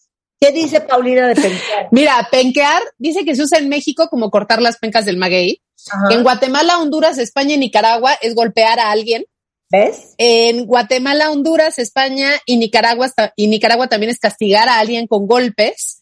O, por ejemplo, eh, se puede utilizar en Guatemala y en Nicaragua como en una competencia deportiva derrotar ampliamente al adversario. Claro, porque puedes decir, nombre, al aire, Paulina le metió una penqueada a Rebeca, o sea, que la hundiste, ¿me entiendes? Claro. Ya, pues eso, pues ahí también se puede. Por mucho, por mucho, exacto. Ahora, Pues sí. tengo otra, tengo A otra, ver, tengo otra, venga. que es divina. Espérame. Ok. Cuando estás de jeta, De jeta, ajá, pues enojada, empurrada. empurrada. Ay, qué bonita, estás empurrada. ¿Y por qué anda empurrada la Marta? Empurrada, sí está. No, Sí está. esa mujer. Estar empurrado como el sapo también se utiliza, mira, pero eso en Guatemala, Costa Rica, en el norte de Costa Rica. Pero sí, se usa como eh, referido a la persona que tiene semblante de enojo. Sí, claro. Así, empurrado. Empurrada, enojada. Que aquí podría ser emperrada también, ¿no? Aquí sería emperrada. La joya de la corona. La amo en control. Para decir que alguien anda, y perdónenme mi francés, en Venga. Ajá. días en Nicaragua encabronada, jamás, eso no existe. No. Anda, ¿estás lista? A ver, venga, venga. Encachimbada. Ay, qué bonita está. A mí me suena, no, me, no me bonito. sonaría alguien enojado. Claro, anda encachimbada. O le dio un cachimbazo, que es le dio un trancazo también. O Pues sí. voy a cachimbear. Pues sí está también en cachimbarse. Por supuesto que sí, en colerizarse, enfurecerse. Enfurecerse, exacto. O en cachimbar es causar enfado a alguien, hacer enojar a alguien. Cachimbada, te voy a cachimbear. Que busquen mazacuata. Quiero saber qué es mazacuata. Mazacuata, venga, venga, mazacuata, perdona, perdona, mazacuata, vamos a ver. Te metió Mazacuata. un mazacuatazo, mazacuatazo, es el- así es, le metió un mazacuatazo. Pues mira, un poco, un poco como lo de Turcaso, fíjate que también viene como lo de Turcaso. Sí. Porque mira, la mazacuata es una serpiente vivípara de hasta 6 metros de longitud. Y ah, mm, eh, puede ser, mira, se puede usar mazacuate, mazacúa, mazacuata, mazacuate con S y con Z. Y puede ser una boa, una, un sauyán tragadenado. Así se llaman todas estas. y en Guatemala, Honduras y España es un uso metafórico del pene. Y en Honduras, y en Honduras y en España es una pistola o revólver también. Entonces le meto, me le metí un mazacuatazo, me suena que le metí un turcazo. Ok. O sea, como que acaba haciendo un golpazo. No lo voy a decir al aire, pero la palabra V chica, E, R, G, A, Ajá. en Nicaragua es pan de todos los días. También en, Pues tu- en claro. Chiapas, igual en Chiapas. Es totalmente normal y aceptada. Y ahorita les voy a postear un video en Twitter que van a llorar de risa. Ahorita lo ves, Paulina, terminando el programa. Venga, venga. Es una mujer hablando en televisión nacional nicaragüense, en donde le están preguntando eh, sobre la situación de un agua estancada en la comunidad donde ella vive. La Y cantidad habla. veces que dice esa palabra es impresionante y eso lo ves en televisión nacional. Porque ya vi que esto es como un asunto, ¿no? Es, uno, es como vaina, supongo, que es como qué vaina que se usa en, en Colombia y en Venezuela. Pues es una mala palabra, pero no Aquí. es el horror de palabra que es aquí. Ya, Claro. claro, claro. Como, es que como esa, en esa- España la palabra culo, perdón. En Exactamente. España es tan normal decirlo a cada rato. Por supuesto, y aquí no, aquí no, pero eso es lo que, a mí es lo que me encanta, quizá que, que ahí sí podemos encontrar en los diccionarios, que encontramos este tipo de palabras que a lo mejor tú dirías, oye, aquí es terrible, ¿no? Claro. Como también, como se utiliza, este, no sé, la, la palabra que se utiliza para nombrar a, este, a niños, niñas y niñas en Argentina, aquí, pues es una, es una palabra malsonante que no le dirías a cualquier persona, ¿no? Y así tenemos muchísimas palabras, pero creo que precisamente el diccionario nos ayuda a identificar un poco como por dónde va. Entonces, lo, creo que de lo, o sea, una de las cosas que está simpaticón es luego encontrarte palabras que dices, ¿y esto por qué lo metieron, no? Como, por ejemplo, hace tres años, me parece, metieron la palabra amigobio, que no sé si la habían escuchado. Amigobio o amigovia. Sí. Amigobio podría ser. Que ahí es, me encanta porque es esta, esta relación que tienes con alguien que no es muy formal, ¿no? O sea, fascina. ahí está. ¿No? Que en España decían que, que mejor hubieran metido follamigo. Ah, pero aquí nadie. Sí, claro, obvio no. El Friends with Benefits. Exactamente, esa es tu traducción de Friends with Benefits. Luego también tenemos una palabra que creo que a mucha gente le causa así, pero roña, ¿no? Que la escucha y dice, ¿cómo dijeron aperturar? ¿De qué me estás hablando? Pues resulta que aperturar está en el diccionario. Ok. Y aperturar, eh, pues básicamente sí, es abrir algo. Empezó a utilizarse especialmente en el lenguaje bancario, ¿no? Para aperturar una cuenta. Y eso ya pues se ha expandido, porque obviamente cuando ya empezamos a utilizar una palabra, empezamos a usarla en muchos ámbitos. Ya no nada más se queda en uno solo, que en este caso era como el bancario, ¿no? Y, se- y ahora puedes decir, este, aperturó la casa, ¿no? aperturar mi cuenta. Ajá. o aperturó la tienda y a lo mejor te suena espantoso, pero pues es, o sea, es válido mientras entiendas. El punto es que es como lo que tenemos que, que tener muy claro. O sea, que al final lo importante aquí es entendernos y esta es una de las pistas que tenemos o una de las guías que tenemos como para poder entender a muchas personas. Porque a ver, como ya les dije, somos más de 500 millones de personas hablando español. Es muy difícil que hablemos el mismo español. O sea, si en México no hablamos el mismo español en todos los lugares, pues cómo, y cómo queremos querer, o sea, cómo querríamos más bien que nos, o sea, nos entendiéramos con todos los países que hablamos español y con las variantes que hay en cada lugar, ¿no? Incluso en una misma ciudad hay palabras que no utilizarías en una zona y en otra zona sí las utilizas, ¿no? Entonces, bueno, ahí está. Por ejemplo, aquí a mí me da mucha risa que a la gente le choca que, que la palabra ocupar, ¿no? Ocupo el lápiz. ¿Cómo Sí. que ocupas? Pues sí, lo necesito. Y así se utiliza, por ejemplo, en Nayarit, en Sonora, en Sinaloa, en el norte del país se usa ocupar sin ningún problema. Y aquí en Ciudad de México parece que, no sé, como nos dicen ocupo y ya está, está, la gente se pone muy mal. Este, otra de las, hay, ahora, por ejemplo, una de las cosas que ha pasado es que el diccionario se ha estado actualizando de manera digital. O sea, ya no se hace un libro tal cual, como antes se hacía. El último se hizo en 2015. Y a partir de ahora lo que hace es que todas las, todas las, las palabras que se agregan o estas palabras o estas definiciones que se cambian, como le- les contaba la de sexo débil, eh, se hacen en línea o se hacen digitalmente. Entonces, se ha estado presentando en los últimos cinco años actualizaciones al diccionario y ahora, por ejemplo, tenemos que en diciembre, el 16 de diciembre, se presentó la última y encontramos muchísimas palabras que obviamente tienen que ver con lo que estamos viviendo ahora, que es con la pandemia. ¿No? Entonces, por ejemplo, entran palabras como careta, ¿no? Para hablar de, esta protección que utilizamos. Eh, entró, por ejemplo, el año pasado cuarentenear, ¿no? O ah, cuarentenar. ya, así como... Ajá. Así como estoy cuarenteneando, ¿no? Así me estoy aislando, en lugar de decir me estoy aislando, porque aquí es importante también establecer que no nada más cuando utilizas cuarentenear, no nada más estás hablando de 40 días. O sea, no quieres decir que sí te estás encerrando 40 días o que estás aislándote 40 días. Puedes hacerlo, o sea, puedes decir estoy en cuarentena o estoy cuarenteneando eh, sin que sean específicamente 40 días, ¿no? Por ejemplo. o estoy viendo muchas que, que son como faltas de ortografía que podríamos decir, así no se dice, güey. O sea, sí, hay muchísimas. Muchísimas, como les decía hace rato, por ejemplo, doctor, ¿no? Que tú dirías, oye, no, así no se dice, es doctor, ¿no? O por ejemplo, octubre, ¿no? También. O septiembre, también se dice septiembre, también lo van a encontrar, septiembre y septiembre.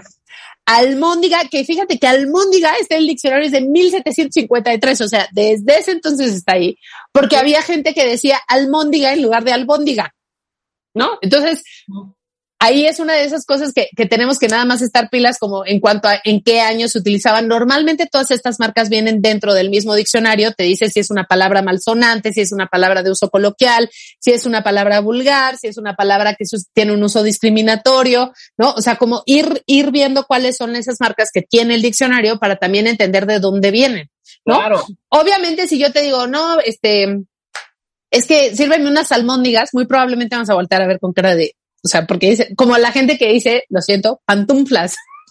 Claro, pantuflas, pantuflas. No, pues no, o sea, sí, lo puedes decir, por supuesto que sí, pero son usos como muy específicos, me, explico, o sea, o muy, muy locales o muy de grupo, como decía Marta, pues así se dice en mi familia. Estoy segura de que ustedes tienen, o sea, ya lo hemos visto en todas las veces que hemos estado aquí, Oye, que tenemos palabras, dígamelo. La S ya puede meterse, o sea, ya está aceptada por el vistes, dijiste, veniste, o sea, yo creo que ya en algún momento van a decir, güey, pues ya todo el mundo habla así. Es que aceptado está, o sea, lo que aquí lo que hay que entender realmente es que todo esto es una cuestión de a quién le estás hablando y en dónde le estás hablando. ¿No? O sea, si ahorita, o sea, si hay un uso como este, que aquí lo pongo entre comillas, la gente no me ve, pero lo pongo entre comillas, un uso correcto del español, entre comillas, ¿no? Que es el que tendríamos que utilizar o el que se usaría a lo mejor en, en situaciones como más formales, ¿no? Si estás presentando un ensayo, si estás en un medio de comunicación como estamos nosotras ahora, o si estás, este, no sé, dando un, un discurso, este, en algún foro especializado y demás, normalmente lo que utilizamos es un lenguaje formal, ¿no? Eh, pero ¿qué pasa? pues que si estás entre amigas. No es lo mismo, escuchasteis. Que Exacto, porque Exactamente, porque en España sí se utiliza esa terminación, el escuchasteis, que de ahí es de donde viene nuestro escuchastes, ¿no? Porque claro, no pronunciábamos esa ahí, que hacemos que aquí en México la mayoría de las personas o muchas personas decimos escuchaste, nada más, ¿no? O sea, pero, ¿qué pasa?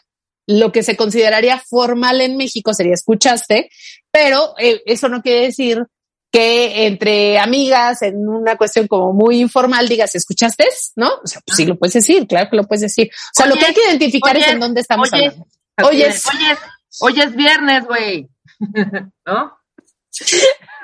bueno, es jueves, querida Rebe. Exacto, hoy es jueves. Pero sí, Oye, y otra palabra que acaba de entrar, que creo que sí es importante hablar de ella, porque muchísima gente te, este, o por lo no sé si a ustedes les pasa, pero a mí mucha gente me escribe así como, ¡eh, le estás usando mal! Es la de bizarro. Que no sé ah, si ya sabían que por fin, ¿no? Después de años y años, por eso les digo, es como tan, tan poco transparente y que no sabemos realmente cómo funciona, pero durante años bizarro se utilizó como algo extraño, raro o extravagante, así, tal cual. Pero si ustedes iban al diccionario, lo que se iban a encontrar era este que bizarro era alguien valiente, ¿no? O osado o osada, ¿no? Eh, y apenas este diciembre decidieron que, ah, no, bueno, pues sí, ya vimos que hay mucha gente que lo utiliza como que es algo raro, extraño o extravagante. Entonces, por fin ya, si ustedes dicen bizarro, ya nadie puede llegar y decirles, ay, no, lo estás usando mal. Que en realidad no es que lo usemos mal, hay que entender que las palabras tienen vida propia, que cada vez van agarrando nuevos significados. Tenemos palabras que se van, este, no sé, por ejemplo, agendar antes no existía, ¿no? O sea, aunque la usábamos todo el tiempo, no estaba en el diccionario y agendar entró al diccionario hace dos años. Pero que no estuviera en el diccionario no quería decir que nadie entendiera cuando yo te decía, ay, agendamos una cita. Tú entendías perfectamente que me estaba refiriendo. Y entra ahí otra palabra que también está en el diccionario ahora, que a mucha gente también le saca roña, que es accesar, ¿no? No, es que, Que- es que al- ya todo lo que es C con C ya es at, ¿no? Es con T. Accesar. accesar, no, accesar aquí con doble C, accesar, ¿no? Entrar a algo, este, tener acceso a ciertos archivos, por ejemplo, ¿no? Eso ya está también en el diccionario durante, durante mucho tiempo te decían, nunca uses accesar, ¿no? Nunca. Y pues no, sí, si la quieren usar, úsenla, ¿no? Ya está. O sea, al final mucha gente, lo que creo es que como el español es tan vasto y tenemos como esta, de verdad es tan dinámico, está cambiando todo el tiempo, nos Que elijas- aferramos Claro, que elijas. nos aferramos a esto, ¿no? Y entonces mucha gente te dice, ay, no, si no está en el diccionario no lo puedes usar. Pues si está bien escrito, si sigue las normas ortográficas, si este, no sé, si ya sabes que antes de una P tienes que escribir una M siempre, ¿no? Y entonces así es como se forma esa palabra, pues la puedes usar, por supuesto que se puede usar y, o sea, mientras tenga como estas, eh, no sé, como que sí estas gramaticales o esta ortográficas, en realidad ahí es ortográfica. Como por ejemplo, este, les decía hace, cuando estábamos fuera del aire, que acabo de ver hace unos días que empieza a utilizarse la palabra covirgen, ¿no? Para hablar de las personas a las que no les ha dado COVID. Bueno, Claro. no está en el diccionario, evidentemente. Tampoco está covidiota en el diccionario, aunque hay muchos, muchas covidiotas en el mundo. O sea, están ahí, ¿no? Claro. Entonces, que no esté en el diccionario no quiere decir que no podamos usar la palabra. Nos da ciertas, no, o sea, nos da ciertas guías, nos, nos, eh, muestra algunos caminos, pero lo que es muy, muy importante es que, este, eso, que si ustedes quieren usar palabras, eh, lo más importante es que las personas entiendan de qué les están hablando, ¿no? Oye, Entonces, elija eh, tu menú, tu menú. O sea, jamás. Claro, no, hay Aunque, muchísimas. aunque me regañes, Paulina, y creo que Marta va a coincidir conmigo, jamás vamos a venir a decir, Marta, ¿ya viniste a la tienda? No vamos a decir viniste, nunca. Aunque sea correcto, pero está bien. Y Sí, tampoco vamos yo sé que es correcto, pero jamás voy a decir viniste. No, pues está bien. Ni voy a decir pus. Pus no sé. Pus. Pues no sé, ni voy a, A mí pus me encanta, por ejemplo, pus me encanta. Pues eso, es que al final es eso, que tenemos una variedad amplísima. Escojan cuáles son las palabras que quieren usar. Hay palabras que no nos gustan, que nunca nos han gustado. A mí la palabra miembro me choca. O sea, no me gusta, no me gusta. Uy, y no quiere le decir, recuerda Marta. No, pues, Yo sé. miembro, ni escroto. bueno, sí. Yo hablaba de miembro, por ejemplo, miembro de la academia. A mí no me gusta esa palabra, miembro, bye. un miembro, pero yo creo que la peor palabra que hay es que es horrenda, o sea, la composición de las consonantes con las vocales. ¿Cuál? Espantosa. Clítoris, no lo puedo creer. No lo puedo creer. Es que ¿Qué no lo, entiendes, Marta? horrenda palabra. Pero es eso, fíjense cómo es algo súper personal. O sea, y no quiere decir que porque a ti no te guste, no la van a usar nadie, A nadie mí más va a usar. me gusta. Está bien, pero pues usas otras palabras, ¿no? Y Ni a- glande, ni glande. Mejor digan el Bill Clinton y ya. El Bill Clinton. Ay, no, qué horror. Qué referencia la da Marta. Pues hay cada quien sus referencias, la verdad. El. Clinton. El clíntoris. No, bueno, hay cada quien. Pero eso, o sea, al final ustedes escojan, tenemos mucho donde escoger. Hay muchos diccionarios, eso también es bien importante no se los mencioné. Hay muchos diccionarios. El diccionario de la lengua española, digamos que es el que más se usa entre las personas que hablamos, bueno, más bien entre las personas que hablamos español, pero este, como les decía, está el diccionario de mexicanismos en donde se van a encontrar palabras muy simpaticonas. A mí cada vez que lo abro me da mucha risa, como hay palabras, no sé, como, no sé, varias, varias que, que no se imaginarían que están ahí. Este, por ejemplo, no sé, voy ahorita sí lo acabo de abrir en este momento y este no no me salió ninguna simpa- simpaticona, pero eh, por ejemplo, mochongada. ¿Ustedes sabían qué es mochongada? Mochongada es alguien eh, que básicamente se hace el payaso, ¿no? O sea, hizo una payasada, es una mochongada, así, tal cual. Encontramos muchas palabras que a lo mejor nunca hubieran escuchado y les parecen simpáticas. Bueno, ahí está ese, está el diccionario del, eh, del uso del español de María Moliner, que es divino. Está el diccionario, por ejemplo, de americanismos, que también ya mencionamos. Está el diccionario, este, de, hay diccionarios de sinónimos, de etimológicos. O sea, hay muchísimos diccionarios y tenemos, la verdad, mucha variedad. Hay dic- el diccionario de Larousse, por ejemplo, que creo que es el que más se utiliza entre el, las, este, sí, no, cuando aprendemos a usar un diccionario, ¿no? Entonces, bueno, eso eh, les invito a que busquen más diccionarios. Si tienen más diccionarios, también pásenoslos y sus palabras, ¿no? Yo quiero conocer más Ahorita palabras, así que Oye, Paulina, hay que hacer rápidamente el siguiente tema. Hay muchas Sí. palabras en español que vienen del inglés. Por ejemplo, firulais, ¿no? Hay que hacer esto. ¿Firulais de dónde viene? Firulais, me acabo de enterar yo que era Sí. free of lies. O sea, ¿En serio? Era un perro, ver a un perrito y verlo free of lies que no tenía pulgas. Entonces, Ajá, ajá. De ahí Ah, viene el.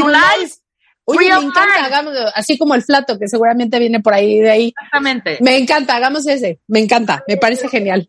¿Firulais free qué? Of lies. Free of lies. Free of Lies. lies. Lies, Lies, sí. Lies, pulgas, lies. Pulgas, pulgas, lies, Sí. lies. Pues es que parece que estás diciendo mentiras, hija. Libre de No. free Free of lies. lies. Free of Free of lies. Bueno, ahorita sigo buscando el video desquiciada, ¿eh? Ah, bueno, queremos ver a la señora hablando. Solo para que te rías a mares, Paulina. Por favor, por favor, te lo pido, que necesitamos muchas risas en estos momentos de la vida. Y te arrobo. Paulina Chavira, la pueden escuchar siempre en el Café de la Mañana de Spotify y el Reforma. Y Sí. este, Oye, voy a dar curso, por si quieren, voy a dar un curso de actualización ortográfica y redacción. Ahorita les pongo los datos, va a ser en la escuela plural, eh, va a ser en línea el 17 de febrero, este 17, 18, 19 de febrero y luego 22, 22, 23 y 24 de febrero. Entonces, si quieren también ahí podemos eh, divertirnos bastante con, con la lengua y aprender ahí un poco más. Todo aquellas cosas que pensaban que ya sabían y que en realidad no sabían tanto. oye, Texto. ah, es que ya puso el video Julio, no sé ni cómo lo encontró, déjame ver si es este. Ajá, ahí está. No sé si, si, no, no, no tagueó a Paulina Chavira. Vamos a volverlo así. Ay, Julio. Ah, Julio, ponme, por favor, etiquétame. Claro. Claro. Aceptada en Nicaragua. Pero, pero ahorita lo vamos a subir. Este, y te tagueamos. Me parece súper bien. Estamos de regreso en W Radio después de este corte. Agárrense. Carlos Seoane, especialista en crisis, protección de ejecutivo, investigaciones, negociación de secuestro, está de regreso con nosotros para hablar de los cuatro mandamientos para evitar el robo y la suplantación de identidad. Al volver, no se vayan. Síguenos en Instagram. Marta de Baile. No te pierdas lo mejor de Marta de Baile, dentro y fuera de la cabina. De Baile 2022. Estamos de regreso. Y estamos donde estés. A ver, cuentavientes, agárrense al picudazo que les traje hoy. ¿Se acuerdan que la semana pasada hablábamos con Iván Ivanovich, uno de nuestros expertos en seguridad, sobre cómo hacerle para que no te asalten y no te secuestren? Y mencionamos al gran Carlos Seoane, que es especialista en manejo de crisis, y ahorita nos explicas qué es eso, Carlos. Eh, es consultor, eh, especialista en protección de ejecutivos, investigaciones y capacitación. Eh, forma parte del equipo de respuesta de crisis para el SRM en Londres. Es columnista en temas de seguridad para el periódico Universal. Socio director de Soane Consulting Group, Risk and Crisis Management. Y autor, de- autor del libro ¿Qué podría salir mal? Prevención, gestión y recuperación del control de tu empresa ante una crisis que sale a la venta a finales de febrero. Bienvenido, mi queridísimo Carlos, ¿cómo estás? Gracias, Marta. Platícales Me gusta. a todos, porque es una especialización tan ajena a nosotros, porque esto lo ves en las películas, lo ves en las series policíacas, pero creo que nunca hemos hablado con alguien que hace lo que tú haces. Entonces, explícale a los cuentavientes qué es un especialista en el manejo de crisis. Ok, muchísimas gracias por la invitación primero y breve aclaración nada más, porque luego me van a preguntar. Seoane, no soy pariente de Mariana Seoane, la actriz cantante. Ok. Noroña, no soy pariente del diputado Fernández Noroña. Ok. Ok. Una vez librada esa aclaración, porque seguramente vendrá posteriormente comentarios al respecto, te comento, eh, la especialización de manejo de crisis, como tal, crisis management, si Ah. lo traducimos, manejo de crisis, gestión de crisis, este, administración de crisis, proviene del anglicismo, eh, como tal, crisis management, y esta disciplina nace, vamos a decir que nace a mediados de los ochentas del siglo pasado. a raíz de aquel caso emblemático del envenenamiento de cápsulas de Tylenol en Chicago, eh, que provocaron la muerte pues, de varias personas que las consumieron. Y como tal, la mesa directiva de Tylenol pues, llevó un proceso de gestión de crisis que la verdad fue muy exitoso y ha sido usado como, como base de, vamos a decir, de esta disciplina. Y a partir de entonces empezó a hablar de manejo de crisis. Yo me presento como consultor en seguridad y manejo de crisis y la gente nos ubica, digo, si usamos el término en inglés como problem solver. Somos gente que ayudamos a resolver problemas, a ayudar a la gente a guiarla en procesos que ya rebasan sus mecanismos normales de afrontamiento. Y esto puede ser un tema de un escándalo porque subieron un video que no debían de haber subido. Esto puede ser un tema de, de, una crisis de carácter criminal porque están asediando a la empresa con un proceso de extorsión. Entonces, como tal, los consultores de respuesta a crisis tenemos, pues no voy a decir diferentes especialidades, la realidad es que nos avientan al ruedo cuando hay problemas de grave índole y alguien necesita tener el cerebro frío para guiarla, para ayudar a quien está sufriendo el problema a guiarlo durante la bronca. Claro, qué cosa más interesante. Ahora, increíble, pero hoy en día eh, los cibercrímenes aumentaron, eh, Carlos, eh, muchísimo. Eh, en estos últimos dos años de pandemia. De acuerdo al Buró de Crédito, México es el tercer lugar en el continente americano en robo de identidad y fraudes financieros. Eh, y justamente, siete de cada diez eh, ciberataques tienen justo ese objetivo, robar y suplantar tu identidad, cosa que seguramente a muchos de ustedes que están escuchando a Carlos hoy les han pasado. Dime el modus operandi, o sea, ¿De qué estamos hablando cuando decimos suplantación de identidad? ¿Que te clonaron el, el NIP o el chip, el click, ya sabes? Mira, estás tú, en algún momento decías, oye, me, copiaron la tarjeta de crédito o me clonaron la tarjeta de crédito eh, con algún aparatito. No, no, esto es diferente, Marta. Todo lo que tiene que ver con robo o, o suplantación de identidad es aquel delito que busca obtener información personal como tu contraseña, tu número de identificación personal, números de tarjeta de crédito, con la intención de actuar de manera fraudulenta a tu nombre. Ahora, ¿cómo obtengo esa información? Pues digo, yo me voy a disfrazar, ¿no? Y de esa manera, si logro obtener tu información, puedo solicitar un préstamo inmediato y transferirlo inmediatamente, puedo hacer transferencias, puedo realizar compras online, puedo acceder a tus datos financieros, eh, y voy a decirte, Marta, que lo que vamos a platicar en, lo que queda del programa, yo no soy un experto en ciberseguridad, mm. pero pues algún día metí la mano a la licuadora, o sea, algún día mordí un anzuelo de estos. Y fue entonces que aprendí a protegerme y por ende ayudar a mis clientes y a quien nos esté escuchando a protegerse de este tipo de delitos, porque la realidad es que es relativamente sencillo teniendo la información adecuada. Ya. Ahora, ¿Cómo le haces eh, para evitarlo? Pero vamos a aclarar que hay dos tipos de ataque, ¿no? Dos tipos de ataque. El, primero y el más común, bueno, no, los dos son muy comunes. El primero es el más sencillo. O sea, si tú vas caminando en la calle, yo te digo, ah, hola, tú eres Marta de baile, sí, oye, ¿me puedes prestar tu tarjeta de crédito porque necesito comprobar unos datos? Pues me vas a ignorar y vas a decir que estoy loco. Si yo te mando un mensaje por correo electrónico lleno de logotipos, muy bien hecho, muy bonito, y te digo, estimada Marta, tu cuenta está bloqueada debido a un proceso de verificación que falló, necesitamos que entres a nuestro portal y confirmes que eres tú para desbloquear tu tarjeta. Claro. Ese es el primer tipo de ataque, ¿no? Aquel mensaje que te lleva a pensar que un administrador de un sistema te va a solicitar una contraseña para algún propósito legítimo. Entonces te van a decir, hay que reactivar tu cuenta, hay que desbloquear la tarjeta, hay que destrabar una transferencia, alguna operación aparentemente benigna.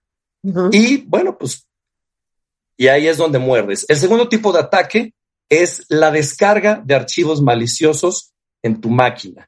Le diste un doble clic a algo que no debiste haberle dado y pues puede entrar el monstruo a tu máquina o a, través de tu máquina los servidores de la empresa como tal eh, y lo que se llama secuestrar los servidores, ransomware, secuestro o encriptación, sería mejor dicho. la encriptación de archivos en la cual pues, te van a pedir un rescate para proporcionarte la llave que los puedan liberar. Wow. Esos son los dos tipos de ataque. Ya, ahora, eh, explica el phishing, farming, phishing, vishing y smishing. Solo por- qué horror. Ok, mira, ahora sí que ya existen los términos como tal. Ya existen los términos. Sí, ok. Entonces, si tú hablas y dices fish, simplemente es pescado o fishing, pesca. Aquí se dice fishing, pero es con pH. Es normalmente casi todos los ataques de ese estilo se dice, se conocen como ataques de phishing, pero tienen sus respectivas especialidades o vamos a decir asegúnes para que los identifiques. Phishing es la técnica más común como tal y yo voy a tratar de hacerme pasar por un banco, por una entidad gubernamental, por un servicio de paga recurrente como una plataforma de streaming y a través de un correo electrónico voy a tratar de hacerme pasar por este tipo de empresas para que tú muerdas el anzuelo. O sea, phishing vamos a traducirlo como que están de pesca. ¿Y qué es lo que quieren? Que muerdas el anzuelo y ese, una vez que muerdes el anzuelo y dices, sí, yo creo que sí es válido y accesas al portal que ellos te, te ponen enfrente a través de una liga o a través de, normalmente a través de una liga, Ya, ya, te ya. conectas y en ese momento empieza el proceso de farming, que si tú lo ves farm, granja, entonces yo traduzco farming como trasquila, ordeña, fishing te pescan, farming, ya que estás conectado en el portal, empieza la ordeña. Claro. Ya, órale. ¿Puedo dar mi testimonio de esto que dices precisamente hoy? Es rapidísimo. Me hablan, misma musiquita de mi banco, la misma. Y me dicen, está mal su app, necesita usted reiniciarla. Yo obviamente sabía que esto era imposible, no me habían pedido absolutamente nunca nada y eso se hace directo en el banco. Hay que saber qué cosas se hacen en el banco y qué cosas se hacen en línea, también hay que eh, investigar. En el momento que le digo, sí, claro, por supuesto, ok, en este momento le voy a mandar una liga, le voy a pedir que ingrese, meta todos sus datos y ahí sí fue cuando le menté la madre a este hombre. O sea, fue, ¿sabes qué? Vete, Esta historia que yo les voy a contar es una joya, hablando de fishing, farming y todo. Eh, mi marido iba a renovar una de las visas americanas de sus hijos. Entonces pone en, o sea, en, web, pone, eh, yo qué sé, eh, eh, eh, visas Estados Unidos. Y entonces, la página que le sale, la primera página que le sale, dice, ya sabes, International American Consulate Immigration. Y entonces él jura que está en la página del gobierno de los Estados Unidos y empieza con el nombre, la dirección, mete todo. Y en eso paso yo y le digo, ¿qué haces? No, pues estoy haciendo lo de la visa. Me asomo y le digo, esa no es la página del gobierno de Estados Unidos. No manches, ya metí la American Express. Así. Wow. Entonces, eh, eso es phishing. Hay miles de páginas apócrifas que te hacen creer que es una cosa y es otra, ¿no, Carlos? Exacto. Lo que decía ahorita Rebeca es phishing. Es una mezcla de dos palabras, voice en inglés y phishing. Las unes y es phishing, suplantación de identidad a través de la voz.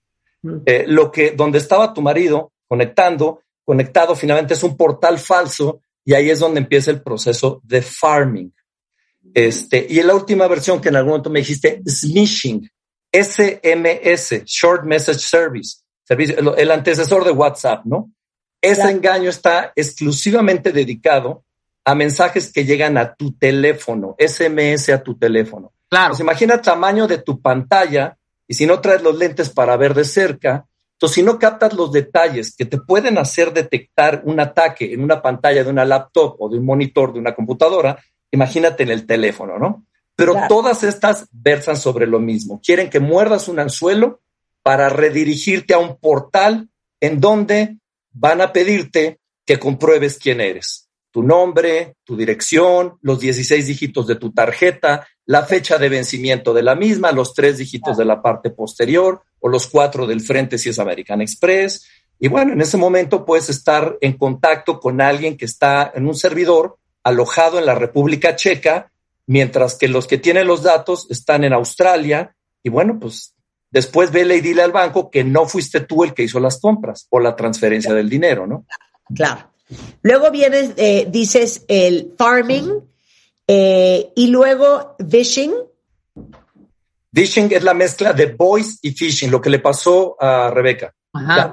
Estás hablando con alguien y te están diciendo, digo, te doy un ejemplo muy rápido. A mi hermano le llega un, un correo y le dicen que es de Banamex, de monitoreo Banamex, que había hecho, eh, que había hecho un gasto en su tarjeta de crédito que en realidad no había hecho.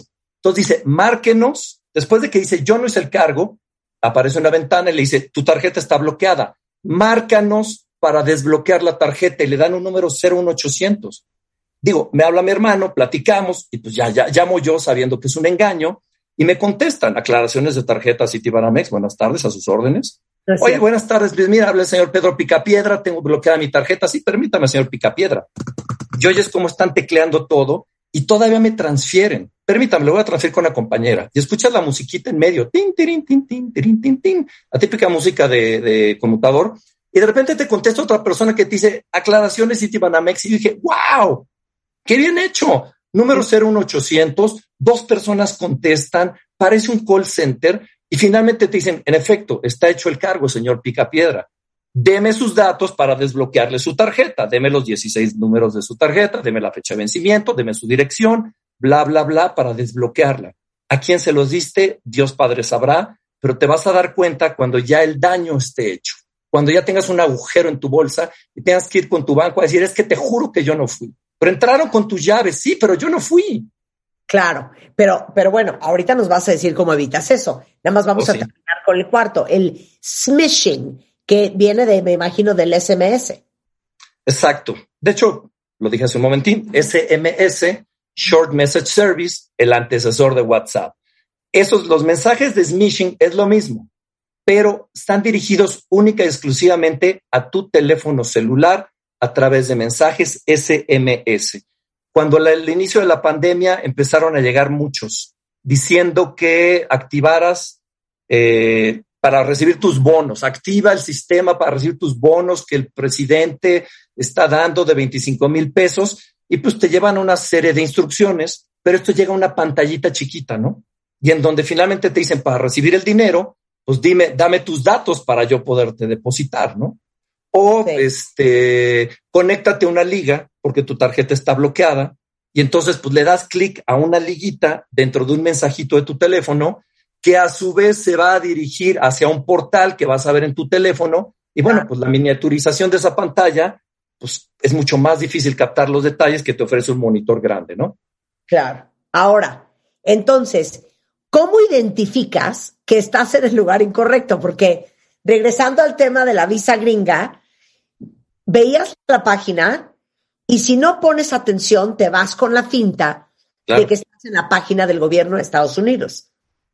Entonces, Por supuesto. ¿cómo te das cuenta? ¿Cuáles son tus cuatro mandamientos, Carlos? Ok, mira, original, digo, a los que nos dedicamos a esto nos dicen, dame un tip, ¿no? Oye, pues da- dame un tip. Y la verdad, un tip es, no le pongas tanta sal, ponle un poquito más de agua. Yo aquí le digo los mandamientos con toda la intención de decir, es muy serio, o sea, tómalos muy en serio, pero aparte es muy sencillo. Muchos de estos mensajes que te llegan a través del correo están plagados, no plagados necesariamente, pero tienen faltas de ortografía, errores gramaticales. Entonces te dicen, para destrabar tu tarjeta, a continuación debes de, a continuación no tiene acento. Debes entrar al portal para activar y te empiezan a dar una serie de instrucciones, pero dices, no tiene acento, no tiene acento. Aquí hay una falta de ortografía, un uso de letras mayúsculas indiscriminado, dobles o triples espacios entre las palabras. Entonces yo te diré, el primer gran mandamiento, el primer gran tip es todo aquello que en el momento en que tú veas una falta de ortografía, puedes saber que esto es basura.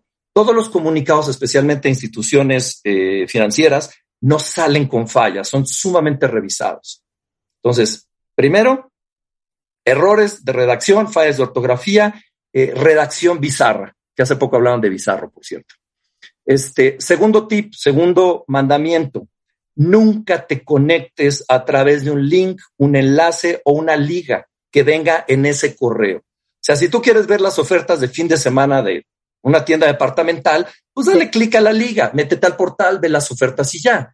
Pero si tienes que ingresar información confidencial, no entres a través de una liga. O sea, tú dices, pero la liga dice www, este, qué sé yo, este, Citibanamex, diagonal error transfer, diagonal instant solution, y le das clic y te va a llevar a no sé dónde, en donde te vas a conectar a un portal falso. Entonces, no te conectes. desde la web. Sí, claro. No te conectes a través de ligas. Quieres entrar a tu banco, teclea la dirección en la barra de navegación. Punto. No entres a través de ligas, que fue lo que a mí me pasó. Le di clic a una liga que no debía haberle dado. Y las ligas pueden ser direcciones escritas www.solucionesbanamex. bla, bla, bla, bla, bla. O puede ser un dibujito que nada más dice conéctate o inicia sesión. El tercer mandamiento, revisa la dirección del remitente. Digo, aquí es una mezcla de todo, ¿no? Entonces de repente ves unos que están muy bien hechos, pero dices Microsoft, no Microsoft o no Microsoft, Microsoft. Tengo un ejemplo muy bueno de Banemex. Ay. Tengo otro que dice de plano, viene uno de Hotmail, uh, viene uno de, WhatsApp y lo envía Teresa Córdoba de JJ Alimentos, así, arroba JJ Alimentos. Un dominio de la India, Pengan la par. Y entonces dices, pues ve quién te lo está enviando. Y si ves que viene de Infinitum Mail, de Pengan la este, si el remitente dice Microsoft, si dice Banemex, o para el caso, pues es basura. Cheque el remitente. Ahora, hay remitentes muy bien hechos, ¿eh? O sea, los malos son inteligentes y hay remitentes que pueden ser muy, muy reales, ¿eh? Pero la mayoría los ves y dices arroba soot.at guion, ¿qué es eso? O sea, me llega un mail de American Express de arroba zoot.j. Pues no, no viene de Banamex, digo, no viene de American Express, ¿no? Y el no, cuarto. Inclusive, inclusive, puede venir eh, de un mail que en efecto sea Marta de Baile at Microsoft.com.mx, nada más que el soft tiene dos T's. Ah, de hecho tengo uno de HSSBC. Qué bueno que lo mencionas. Claro. Y pues bueno, a ver, voy a decir, ah. estos, estas cucarachas, pues también están buscando cómo ganarse la vida. Qué horror. El cuarto, checa la barra de navegación. O sea, checa la dirección que probablemente fue lo que tú viste con tu esposo y de repente, él, cuando yo le di clic a esta liga, digo, mi cuenta está este, con BBVA, y cuando le di clic a la liga y estoy viendo el portal y estoy viendo cosas, no veo que la barra de direcciones estoy conectado a www.gpac o gpac.com, diagonal, mi banco, no sé qué, no sé cuánto, no sé qué. Pero cuando veo digo, ah, estoy conectado a www.gpac.com, no estoy conectado a Bancomer, me quiero aventar por la ventana, ¿no? Entonces, checa la barra de direcciones. Y si estás conectado a adeptra.net o si estás conectado a 128.36.54.127, pues no estás donde debes de estar. Eh, otro tip de la barra de direcciones, porque tengo igual dos ejemplos. Uno, eh, estás conectado a un portal y dice punto .at. México es punto .mx. ¿Dónde es punto .at? Austria. Estoy conectado a un portal austriaco. Tengo otro que me dicen que se venció el dominio de la empresa y que tengo que renovarlo eh, para no perder el dominio. Y dije, qué raro, pues eso se, se carga el, pues el webmaster, ¿no? Quien está contratado para llevar la página del despacho. Y pues digo, entro, curioseo, pico y estoy conectado a punto GA. ¿Dónde es GA? Ghana, África. Entonces, si pones un poquito de atención, Marta, y con estos cuatro mandamientos dices, a ver, el primero, fallas de ortografía, redacción bizarra. Dos, no te conectes a través de enlaces o links o ligas, que es lo mismo. Tres, checa la dirección del remitente. Cuatro, revisa la barra de navegación para ver dónde está conectado. Nadie te puede decir 100%, pero te diría, yo creo que te quitas nueve de cada diez ataques de este estilo. Que si tienes una dirección tipo Yahoo, Hotmail, Gmail, etcétera, te van a llegar estas cosas. Es, es inevitable. Entonces, esto llegó para quedarse, Marta. O sea, no, se va a ir. Llegó para quedarse, tenemos que vivir con ello y hay que aprender a cuidarnos. Entonces, detectar por dónde pueden venir los ataques para identificarlos y aventarlos a la basura, ¿no? Punto. Claro. No, y es impresionante. Si ahorita ponen cuentavientes, que es otra cosa que no se fijan, eh, Visa USA en, en el buscador de Google, no te das cuenta que de repente apretas links que dicen ad o anuncio. Entonces, yo ahorita pongo Visa USA, los primeros cuatro, eh, cuatro sitios son sitios que no son del gobierno de Estados Unidos. Entonces tú puedes caer, no darte cuenta que no estás en la página oficial y te pasa exactamente lo que le pasó a Juan. ¿No? Entonces a veces no te fijas que dice ad arriba y que no es la página oficial. ¿No? Ahora, vamos a hacer una pausa. Regresando con Carlos, vamos a hablar mucho cuidado con la descarga de archivos maliciosos, las redes sociales y cómo te acaban hackeando el WhatsApp. Esto lo he oído 600 veces, Carlos. O sea, literal, Oh, sí. me han llegado mensajes de amigos diciéndome, Marta, eh, no, no Marta, me ponen, oye, necesito que me prestes lana. Eh, necesito 3 millones de pesos, hija, te lo pago en un mes. Traigo una bronca de chamba. Corte A, yo digo, qué raro que esta persona me esté pidiendo 3 millones de pesos, si ni es tan mi amiga. A los pocos días me hackearon mi WhatsApp, perdón, no sé qué. ¿Cómo pasa eso? Al regresar con Carlos Giovanna, no se vaya. Suscríbete a Marta de Baile en YouTube. No te pierdas los de Baile Minutos, de Baile Talks y conoce más de Marta de Baile y nuestros especialistas. Marta de Baile 2022. Estamos de regreso y estamos donde estés. Estamos de regreso en W Radio hablando con un súper especialista eh, en manejo de crisis, protección de ejecutivos, especialista en seguridad, consultor. Eh, él es Carlos Sewane y nos, está explicando los mandamientos para evitar el robo y suplantación de identidad.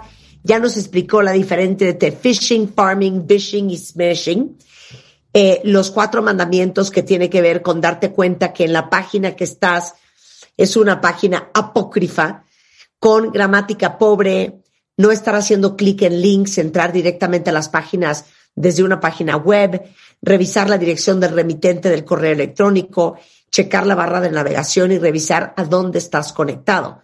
Ahora, cuidado con la descarga de archivos maliciosos. ¿Cómo le haces? Porque nos encanta estar haciendo clic. Ok, es muy, sen- digo, voy a decir, es muy sencillo y es una mezcla, digo, los cuatro mandamientos aplican también aquí.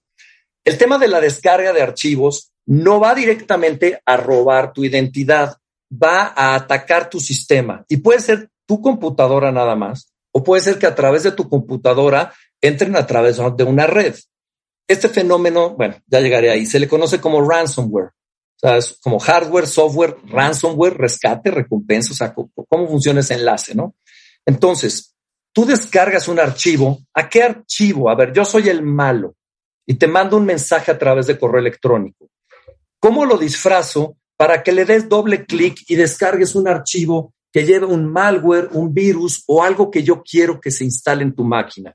Y basta con que le des clic. O sea, no tienes, no esperes ver que, que, que, que sale una barra y se va descargando cosas y hay.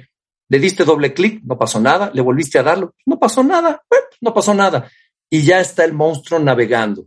Si ve que eres una empresa pequeñita o una persona solita, pues igual encripta tu máquina y te va a acabar diciendo págame 500 dólares.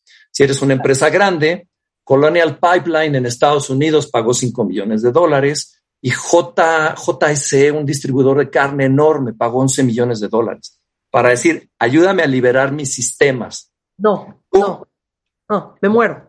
Ahora, ¿cómo entraron?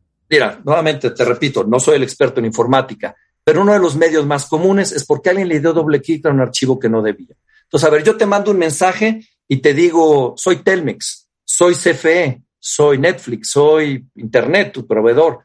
No me has pagado. Descarga este recibo para que veas por, descarga el recibo y ve dónde está tu deuda.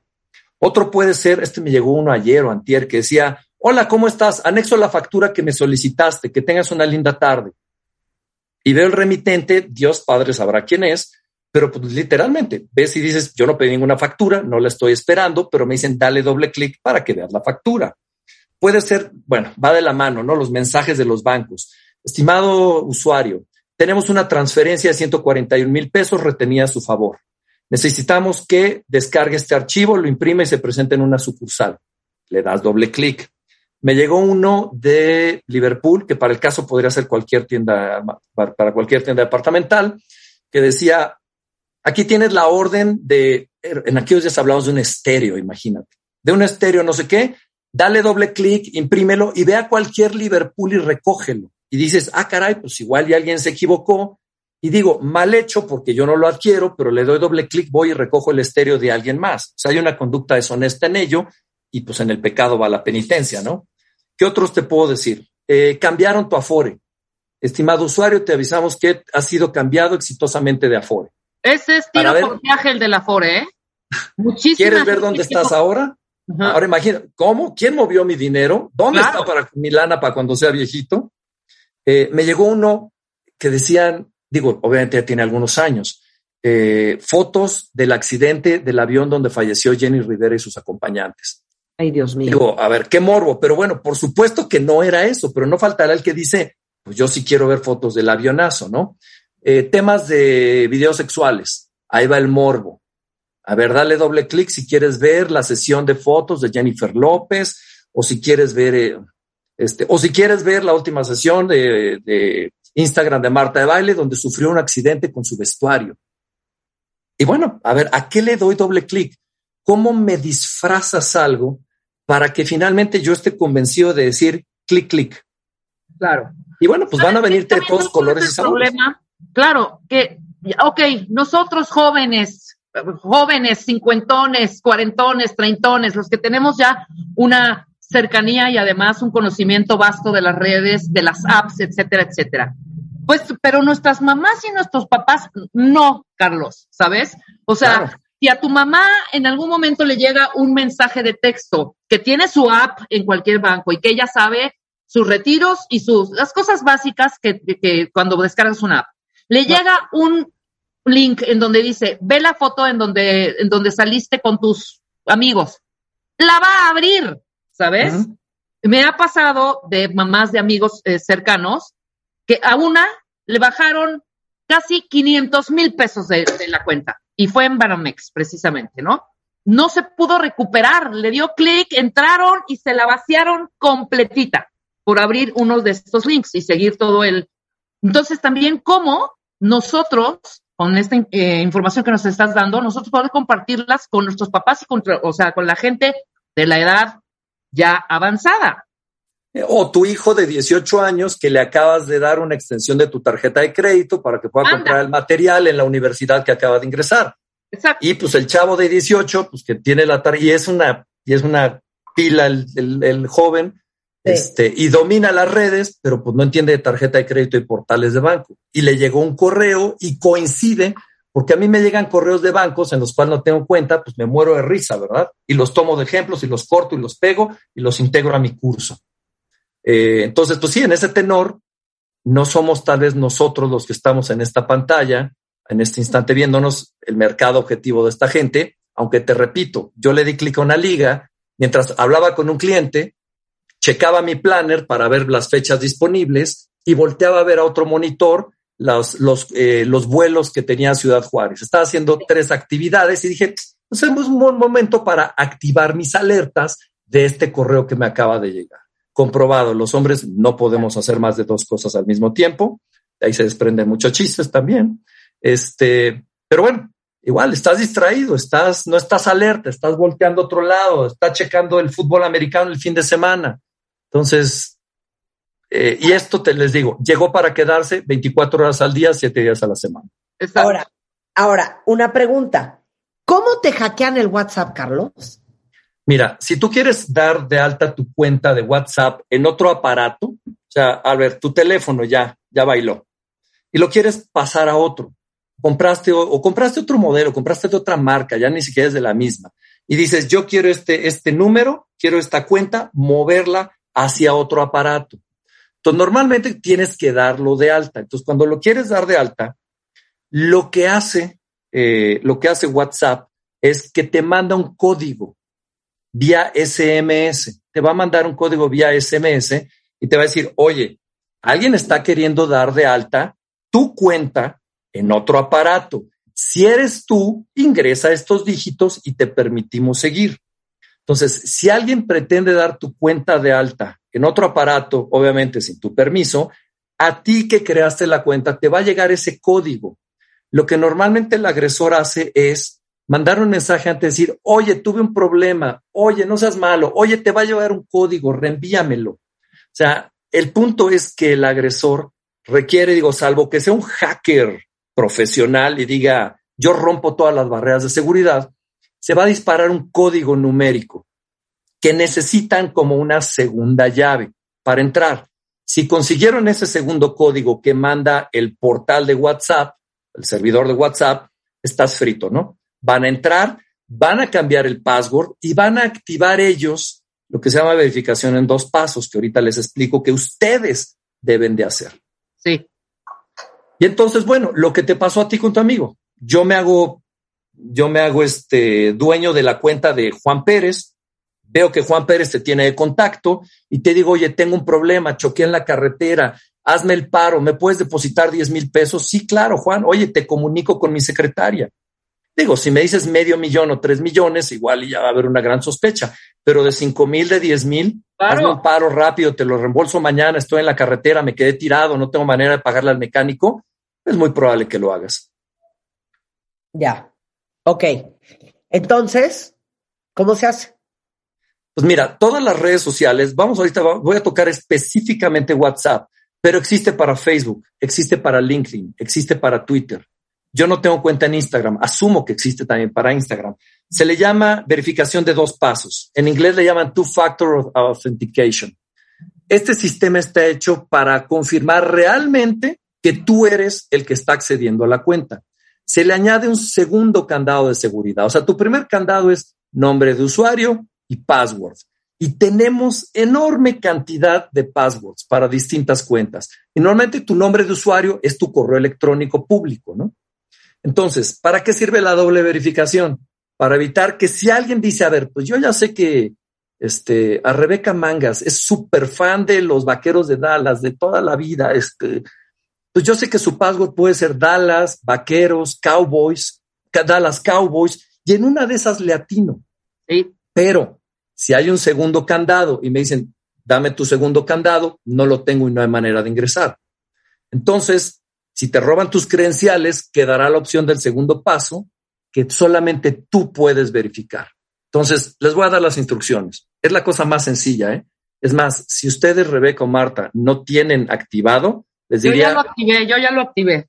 Ok, es, es, muy sencillo. Vete a WhatsApp, abre configuración. En la barrita que está hasta abajo hay cuatro iconos. Hay un icono, el típico engrane color gris, que dice este, configuración. Le das clic ya está abierto. Y entonces te despliega un menú. Dale clic a cuenta. Te va a abrir otro menú. Ahí dice verificación de dos pasos. Dale activar. Ya le diste activar. Y entonces el sistema te va a decir, ingresa un PIN de seis dígitos. Por favor, no ingresen 1, 2, 3, 4, 5, 6 o 9, 8, 7, 6, 5, 4, 3. O sea, no, no, no. Piensen ustedes como quieran, una mezcla, una fecha de nacimiento, un aniversario, pero no vayan a hacer 1, 2, ni vayan a hacer 1, 1, 2, 2, 3, 3. Nada que sea con una cierta lógica, ¿ok? Pues ingresas tu PIN, ingresas, ya está ingresado, le das OK y te va a decir, confírmamelo nuevamente, lo vuelves a ingresar y te va a decir, ok, ahora dame tu dirección de correo en la que tienes esta cuenta dada de alta. Le das siguiente, le das guardar, fin de la historia. Y con Facebook, con LinkedIn, con Twitter es muy similar el proceso. De esa manera tienes una segunda barrera que si por alguna circunstancia dices, tu correo tienes 20 años con él o 10 o 5, es muy común, lo usas mucho. Tu password en una de esas, híjole, pues de churro le atinaron, ¿no? Este, acaba de nacer su bebé, ¿cómo se llama el bebé? Eh, Santiago, pon password Santiago. ¿Dónde trabaja? WFM, pone el password WFM. A mí me han atinado cuatro veces, Carlos, cuatro, así de no manches. No, bueno, es que también tú, Rebeca. Pues sí, pero para que no se me olvide a mí, es que ya es una, es un guardadero de passwords. Ya tengo también ya una lista guardada en hoja, ni siquiera en mi celular, en una hoja, con todas mis passwords. Es impresionante. Sí, sí, sí es, impresionante. Pero esto, hágame, los diseñadores del software lo ponen afuera para decir, oigan, les ayudo, nada más actívenlo. Y bueno, si nadie te lo explica o no lo conoces, pues no lo vas a hacer y punto, ¿verdad?